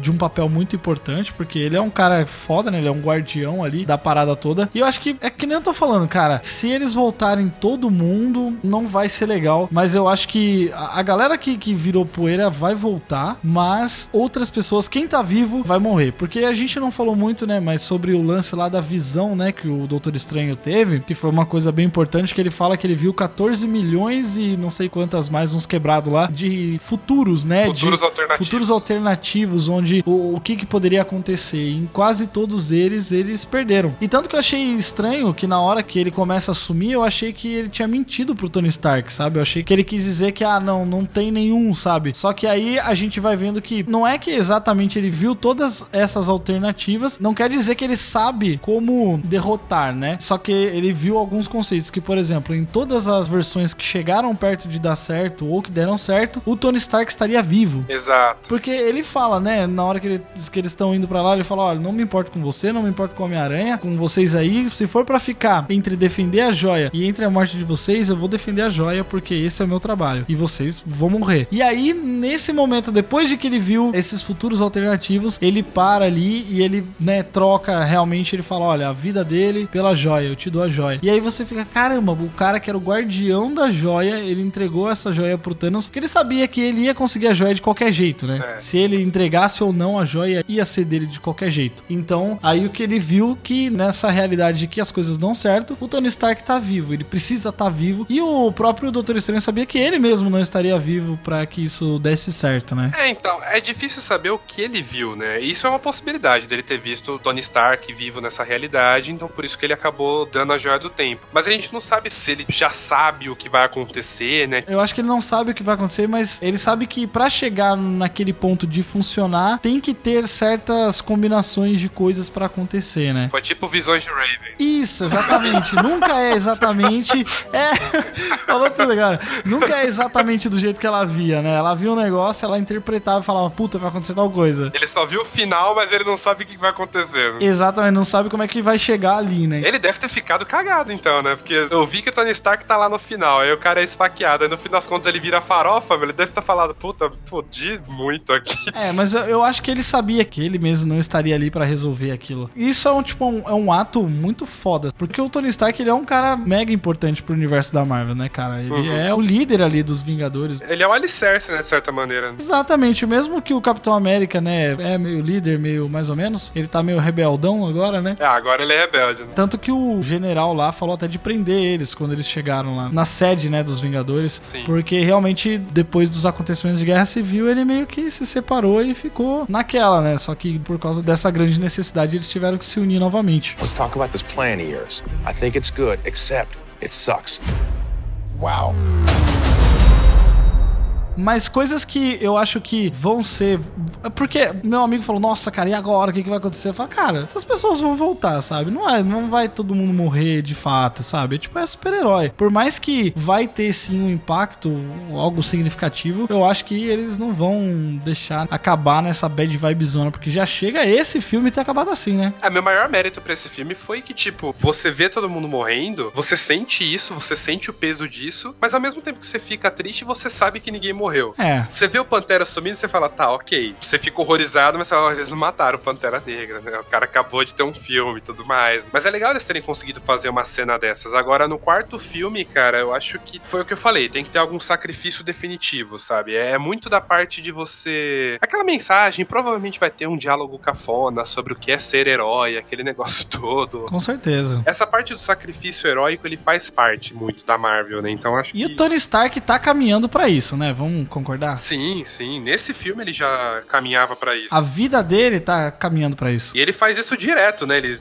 se jogou lá com a bomba no Vingadores 1. Não só Ele né? O próprio Capitão América parece que ele tá pronto pra morrer pela humanidade em qualquer momento, sabe? É, o Capitão América ele virou Capitão América por causa disso, né? Porque eles viram que Sim. o cara era, tava disposto a se sacrificar por tudo, né? É, se jogando em cima da granada, né? Quando eles fazem aquele teste. Exatamente. Olha que foda, né, cara? Você vê, são ciclos que se fecham perfeitamente com o final dos dois, assim, sabe? O cara tá disposto a sacrificar tudo, o outro, ele era um babaca, ele aprendeu a ser um herói, aprendeu a se importar com a humanidade, sabe? É uma forma foda de você fechar a história. Acho que seria bem corajoso da parte dele e se daria margem pra você explorar o universo Marvel de uma outra maneira daí pra frente, porque eu li hoje, tipo, eu li bem por cima, assim, que a Marvel pretende que Guerra Infinita seja o último grande evento dela por um bom tempo no cinema, sabe? Ela não pretende fazer nenhum mega filme tipo Era de Ultron, tipo Primeiro Vingadores. Aham, Tipo, não de juntar mais os personagens, né? Exatamente. Deixar eles no seu cantinho, cada um fazendo suas coisas e tal. E interagindo ali pontualmente, né? Fazendo um cameo e tal. É o que me faz pensar o que vai ser a fase 4, né, cara? Porque o Vingadores 4 em si tem todas essas teorias jogadas, que talvez Homem-Formiga fique subatômico, salve a galera, talvez tenha um sacrifício e tudo mais. Eu vou esperar pra ver, sabe? Eu tava tentando adivinhar o que vai acontecer, só que agora eu tô só esperando pra ver o que vai acontecer, porque pra mim foi muito foda, já fui no cinema já esperando com uma ideia na cabeça que, ah, o Thanos ele ia pegar, sei lá, três das joias nesse filme, o resto no próximo filme ia ficar o mistério do que que é a joia da alma, aquela coisa toda. Não, a história conclui nesse filme, a história dele. Estrutura de roteiro, ela, ela mostra pra você já o final como ele vem sendo, né? Tipo, não é um negócio que, ah, vai vir ainda. Esse filme é a jornada do Thanos. Eu achei muito corajoso, sabe? A história do Thanos ali tem começo, meio e fim. No final ele faz o que ele quer fazer, senta e acaba o filme. Tanto que eu tava falando com uns amigos, eu nem sei se o Vingadores 4 vai ter muito de Thanos. É óbvio que ele vai aparecer, né? Mas eu acho que o foco principal do filme vai ser reverter a merda que aconteceu, sabe? Então acho que de alguma maneira vai ter viagem no tempo, vai ter eles indo em outras dimensões, no espaço, não sei. O Thanos talvez apareça no final, porque acho que quando eles reverterem a merda toda, o Thanos vai perceber, né? Ele vai falar, ei, caralho.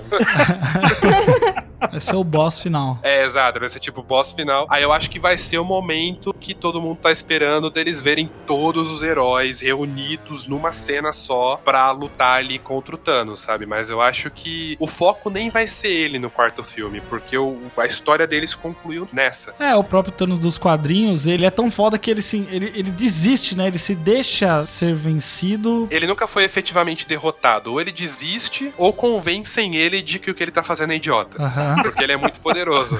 Agora, pra fase 4, cara, só tem dois filmes que estão oficialmente confirmados, que é o Guardiões da Galáxia 3 e o Homem-Aranha 2. Pantera Negra 2, obviamente, vai rolar, né? Eles só confirmaram oficialmente. Não tá confirmado? Não, eles não anunciaram. Ah, tá, entendi. Subentende-se que um filme que fez um bilhão e meio de dólares vai ter uma... Porra, né? E o Doutor Estranho 2, né? Provavelmente também deve rolar. Vai ter o filme da Viva Negra também, pra fase 4. Nossa senhora, Mas- essa mulher. Ela vai, vai ficar pra sempre, né, cara? Vai, Vai, vai. virar velhinha. A Scarlett Johansson fica pra sempre. É, aí no final ela vai virar a her, né? No final ela vai, vai ficar no ouvido de alguém falando o tempo todo.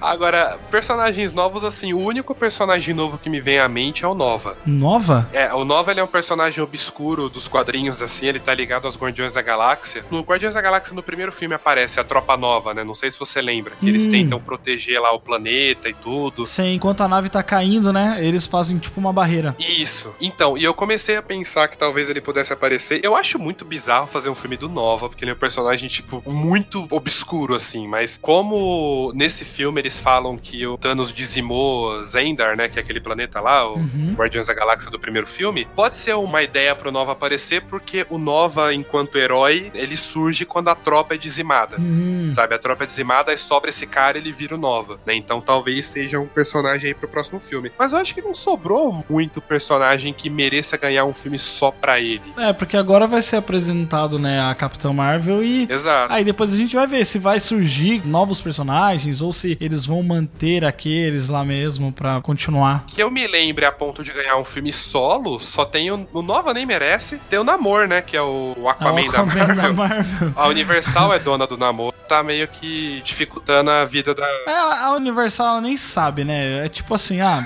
com quem que tá isso aí? Nem, nem sabe direito. Ah, então vamos, vamos fazer, talvez. Eles só tão e não deixam ninguém usar, E sabe? agora ainda o governo dos Estados Unidos não aprovou ainda, né, a compra da Fox pela Marvel, né? Sim, sim, Então é. Gente vai ter que esperar isso aí pra ver o que, que vai acontecer, se eles vão realmente botar mutantes no meio, nas próximas fases. Se aprovar, acho que vai ser uma coisa completamente diferente do que a gente já viu até agora. Porque Sim. os X-Men, o mundo, o universo mutante, tanto que a Fox tá explorando os X-Men até hoje de formas diferentes, né? Novos mutantes e série Legion, né? E tem um monte de coisas diferentes fazendo, o que significa que assim, o universo mutante ele é muito grande, sabe? Ele é um universo dentro do universo Marvel. Sim, sim. Então eu não tenho ideia de como eles vão explorar isso pra fase 4 se eles entrarem no MCU. O que eu acho é que assim, não rola, eles vão ter que arrumar uma maneira diferente de contar a história, sabe? Não sei se a galera se engaja em mais 10 anos contando Ah, é. um novo arco, desenvolvendo ali. Não, eu acredito que não. Eu acredito que eles vão fazer esse negócio mais pontual mesmo, assim, que a gente tava falando, sabe? E de talvez fazer algumas das coisas sejam ligadas e algumas já nem tanto, sabe? Eu prefiro que seja assim, assim, que seja que nem quadrinhos. Os personagens, eles estão cada um ali compartilhando um mesmo universo, sabe? Foi muito legal a história que eles contaram, pra mim foi foda, tipo, ninguém na história do cinema fez isso. Esse é um projeto que nunca foi feito em Hollywood, sabe? De você planejar algo por 10 anos e ir contando histórias e pra dar nesse filme que deu agora, sabe? De você juntar 25 personagens que já tiveram suas histórias contadas e dar um grande clímax pra isso, sabe? Hollywood nunca bancou algo parecido, nunca fez algo parecido. Ninguém contou uma história parecida com essa. É uma forma diferente de você contar uma história, de você apresentar blockbuster, mas eu acho que não rola fazer de novo. Uhum. Sabe, um raio não cai duas vezes no mesmo lugar, a galera não vai ter paciência de ficar vendo isso de novo. Tá aí a DC já pra provar isso, né? Exatamente. A DC, porra, a galera não tem saco, mano, pra ver o universo compartilhado mais. A Marvel deu certo porque ninguém nunca tinha feito antes, sabe? Eles Foi o time, né, cara? Foi Exato. o timing certo, foi ah, o planejamento certo, ninguém tinha visto isso ainda. o elemento da novidade, ninguém nunca tinha feito. Exato. É uma somatória de tudo. Eu imagino É. que assim, o, o Doutor Estranho ele viu as 14 milhões de possibilidades disso dar certo. então, essa foi uma das, das oportunidades disso dar certo. Foi no tempo certo. A Marvel aproveitou a única. Exatamente. Eles ditaram as regras, né, de como contar essa história porque não tinha regras antes, ninguém tinha feito nada igual. né? Eles abriram um caminho por onde não tinha caminho. Olha aí que bonito. É muito foda isso. tipo, a Marvel é foda, né, cara? É foda. Por isso que ela tá dominando o cinema hoje. O filme tá aí, já fez um bilhão de dólares em 10 dias e continua crescendo. Let's talk about this plan of yours. I think it's good, except it sucks. Wow. Muito bem, então, pessoal, vamos agora para as notas para Vingadores Guerra Infinita. Eu quero que vocês tragam alguma cena que vocês gostaram e expliquem, né, por que, que vocês gostaram disso. E também a sua nota de 0 a 5, por favor. Ana, traga, por favor, uma cena e a sua nota. Ai, meu Deus, posso fazer só uma apresentaçãozinha? Por favor. Eu lembro no Oscar que o Jack Black apresentou, se eu não me engano foi de 2008. Foi bem na época que a gente começou a ter alguns filmes da Marvel, que toda essa pegada de herói tava voltando com bastante vontade. E eu lembro que na apresentação do Jack Black ele deu uma zoada com os filmes de herói, falando tipo, ah, essa coisa farofa aí, porque afinal isso aqui que é cinema. E acaba que eu vejo hoje a indústria do cinema meio que começando a questionar o que é que eles consideram que é aspas, cinema de verdade e o que não é. A gente percebe que os filmes que são muitas vezes indicados ao Oscar, eles não chegam a um grande público, não fazem nenhuma conexão. E um filme como esse, que é um blockbuster, que é feito pra ganhar dinheiro, pra vender bonequinho, ele traz um vilão que é muito humano, mesmo ele não sendo um ser humano. Pra mim, a cena mais impactante, com certeza, foi justamente a relação do Thanos com a Gamora na hora que a Gamora morre. É tipo, miga! Foda, né? Amo muito a Gamora. A gente já fez cos pobre da Gamora. Ai, que da Tipo, hora. Eu realmente gosto muito. É cos pobrezíssimo. Velho, a relação do Thanos com todos os personagens é muito incrível. E eu tô muito encantada pra ver o que é que vai acontecer nesse universo cinematográfico da Marvel. Não só pelo potencial de trazer novos heróis e uma nova linha narrativa, mas também por se propor a ter mais diversidade de heróis. E a sua nota? Minha nota é 4.8 sorrindo. Olha aí, muito bom. Muito bem, a Jota, por favor, traga uma cena que você tenha gostado bastante e a sua nota de 0 a 5, pode todos, por favor. Cena pra mim, a melhor foi a apresentação, porque a apresentação ela já mostra pra que o filme veio. Você cria personagens como o Loki, o Thor, todo esse tempo, e você, nos primeiros cinco minutos, tem até uma, uma regra na literatura que é o tal do começar a história já com as portas do inferno abertas. E é isso que esse filme faz. O Thanos ele vem pra destruir tudo aquilo que a gente acreditava. Ele vem pra destruir o Loki na inteligência, vem pra destruir o Thor com o poder e vem pra destruir o Hulk na força. E é isso que é o Thanos durante o resto do filme. Então, pra mim, essa é a cena que eu mais gostei, a que mais chocou, pelo fato dela ser aquele acorda logo de princípio que você vai ser levado até o fim nesse ritmo. E a nota, pra mim, é um filme 4.5 pela surpresa. Eu esperava um filme muito bom, mas não que a Marvel fosse quebrar seus próprios conceitos aí de universo felizinho e algodão doce e céu rosinha no final. Então eu fiquei bastante feliz. 4.5 é bem justo. Muito bem, Marcelo, traga a sua cena, né? Ou suas cenas que você tenha gostado bastante. E a sua nota, por favor. Esse filme, pra mim, eu falei, falei agora, tipo, fiquei aqui me maravilhando de como a Marvel é foda. E foi com esse sentimento que eu saí de cinema, sabe? Porque eu só parei pra pensar há pouco tempo atrás que a Marvel foi a única franquia que eu vi todos os filmes no cinema. Até os filmes que eu achava que iam ser ruins, eu fui no cinema e assisti. E é muito maluco, tipo, colocar isso em perspectiva, sabe? Que eu comecei a ver os filmes da Marvel com 15 anos, agora eu tô com 25 e tô vendo a finalização disso, sabe? É muito tempo se engajando numa história sem saber onde ela ia dar, sabe? Por mais que eles tenham mostrado Thanos ali, tinha toda a chance de um dos filmes da merda, de eles desistirem de tudo. Mas não, os caras continuaram. Alguns filmes fizeram mais sucesso que outros, alguns filmes foram melhores ou piores que outros, mas ver a conclusão disso é muito satisfatória, assim. Ver esse filme as duas vezes que eu vi foi uma sensação muito satisfatória, principalmente porque ele era bom, né? Além Sim, ele se sustenta, né? Ele se sustenta por si só, mas ele precisa de toda essa bagagem que você carrega, né? de- dos outros filmes, principalmente pra apresentação de personagem. Isso, então. E eu lembro, eu- durante esses 10 anos, muita gente criticou a Marvel. É, eu até várias vezes critiquei desse lance de, ah, você tem que ver 10 filmes pra você entender o que tá acontecendo nesse. Aparecem personagens que não são introduzidos direito, e os filmes eles são muito, entre aspas, descartáveis enquanto cinema, né? Porque eles são lançados só como pedaços de um universo maior e tudo. Mas foi o que a gente acabou de falar, né? Depois que eu saí desse filme, eu refleti melhor e eu falei, porra, não é isso, né? Que a gente fica tentando analisar os filmes da Marvel da mesma forma que a gente analisa qualquer outro filme, que é contado da maneira clássica de se contar histórias no cinema. Sabe, a Marvel, ela trouxe esse jeito novo e deu certo pra ela. Não vai dar certo pra todo mundo, né, DC? Mas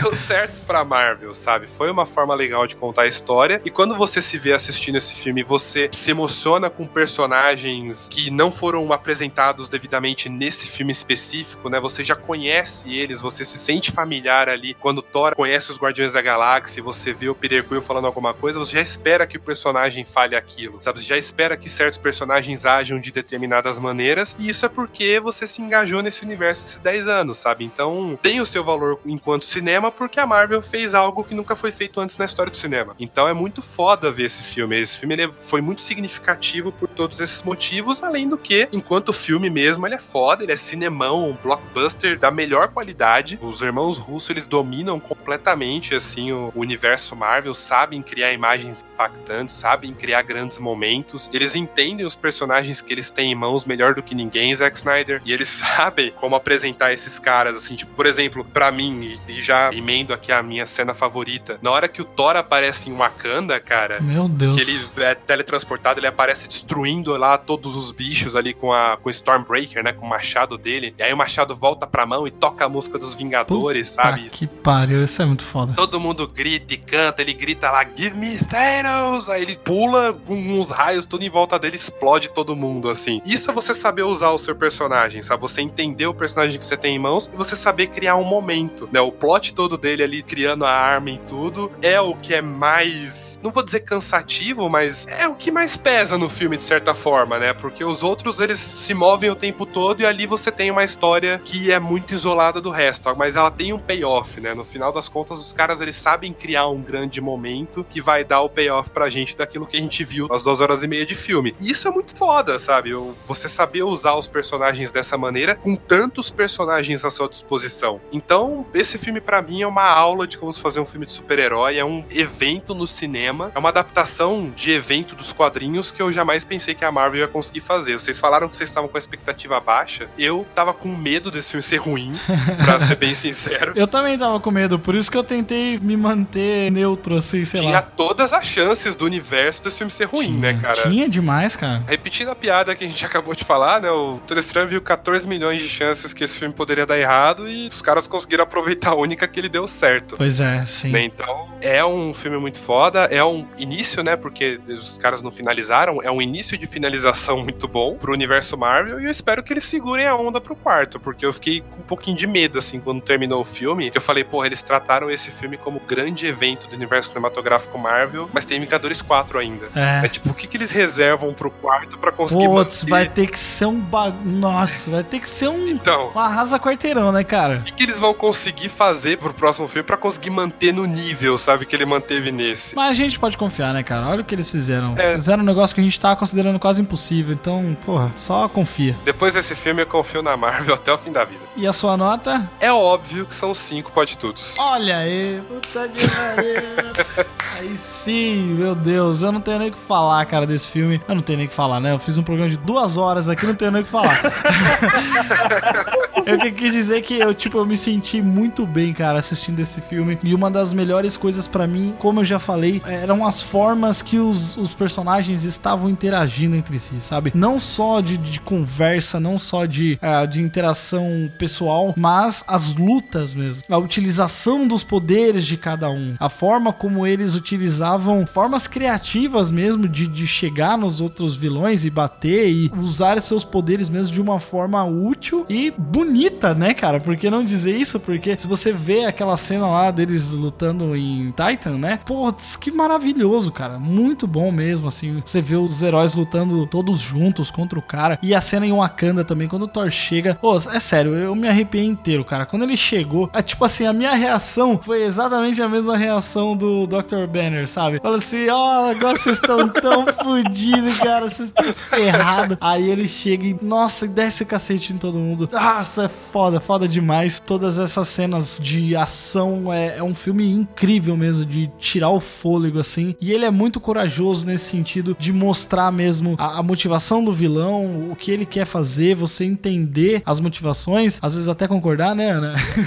Mas aí você consegue entender isso e ele não é um cara só mal por ser mal, sabe? Ele tem um negócio que ele é doido, ele acha que aquilo é a razão da existência dele. Ele acha que ele é o único digno de fazer aquilo. E você entregar um filme inteiro na mão de um personagem assim é realmente uma coisa muito legal mesmo, porque durante todos esses 10 anos a gente só viu pequenas pequenas flashes assim do Thanos, né? Ou ele aparecendo em cenas pós-crédito, ou ele aparecendo mandando lá sentado, né, mandando alguém fazer alguma coisa por ele. E agora aqui a gente vê que o cara fala assim, não, agora eu que vou resolver essa porra aqui. Eu já cansei de esperar, eu mesmo vou atrás dessas joias e vou vou fazer o que tem que ser feito, né? E então, cara, pra mim assim, as cenas mais legais foram essas pra mim, da morte da Gamora e também a, a cena, né, que o, que o Thor chega, também a cena que o Capitão América aparece, eu achei bem foda também. Tem que falar, nossa, cara, é, na hora que ele aparece assim, segurando aquela lança, é realmente muito bom. Essa cena do Capitão é de novo o que eu falei, é saber usar o personagem, né? Saber criar um momento impactante pro personagem. É muito foda mesmo. Isso é muito bom, cara. É, é- é você saber, re- realmente, é saber usar o personagem, saber usar a característica dele. Os irmãos Russo, eles têm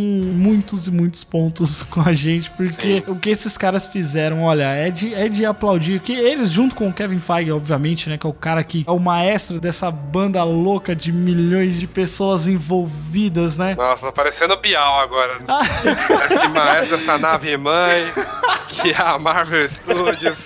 É exatamente isso, cara. Mas é, é- O cara é foda. Tem que bater palma pro cara desse, porque é um cara que sabe o que tá fazendo. E os irmãos russos, eles são os caras que são fãs mesmo, sabe? Eles sabem utilizar aquilo que eles têm na mão, sabem utilizar os personagens. Os atores sabem entregar também o que eles precisam, tanto em humor, em carisma, em até mesmo drama, por que não? Mesmo em alguns momentos que sejam poucos, mas nesse filme tem, né? Ele é muito sombrio em alguns momentos. O Josh Brolin tá fantástico, fenomenal. E também, ó, o CGI do Thanos, ó. Cara, eu não, não consegui reparar em. Que agora eu tô usando óculos, né? Antes, quando eu não usava óculos, eu tinha o mesmo problema de ver CGI. Mas, cara, você olha pra ele, você olha a hora que ele tá chorando, cara. A hora que ele, que ele Cara, é mata a Gamora. É incrível. incrível, é incrível que. Você nem questiona, tipo, você nem pensa que é um personagem CGI em momento nenhum. É tipo o Planeta dos Macacos que você assiste, você simplesmente aceita que são macacos ali no filme. Você acha que é macaco? É, você fala, é macaco. Vocês estão filmando macaco, é isso, né, gente? O Thanos é um ser alienígena, ok, sabe? Você nem É. questiona, ah, tá bem feito o CG. É tão bem feito que você simplesmente aceita que é um ser ali, né? É maravilhoso, né? Desse... Não, então.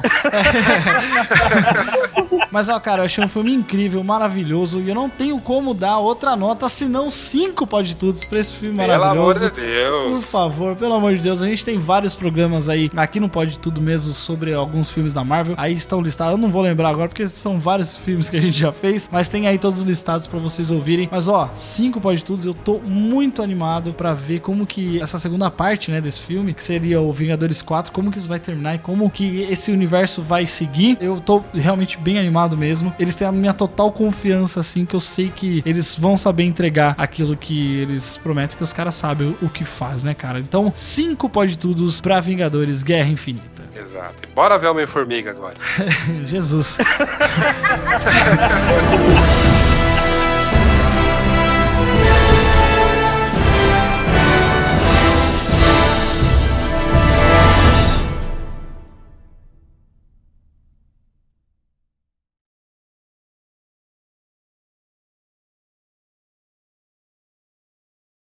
né? Eu, eu esperava um filme muito bom, mas não que a Marvel fosse né, quebrar seus próprios conceitos aí de universo felizinho e algodão doce e céu rosinha no final.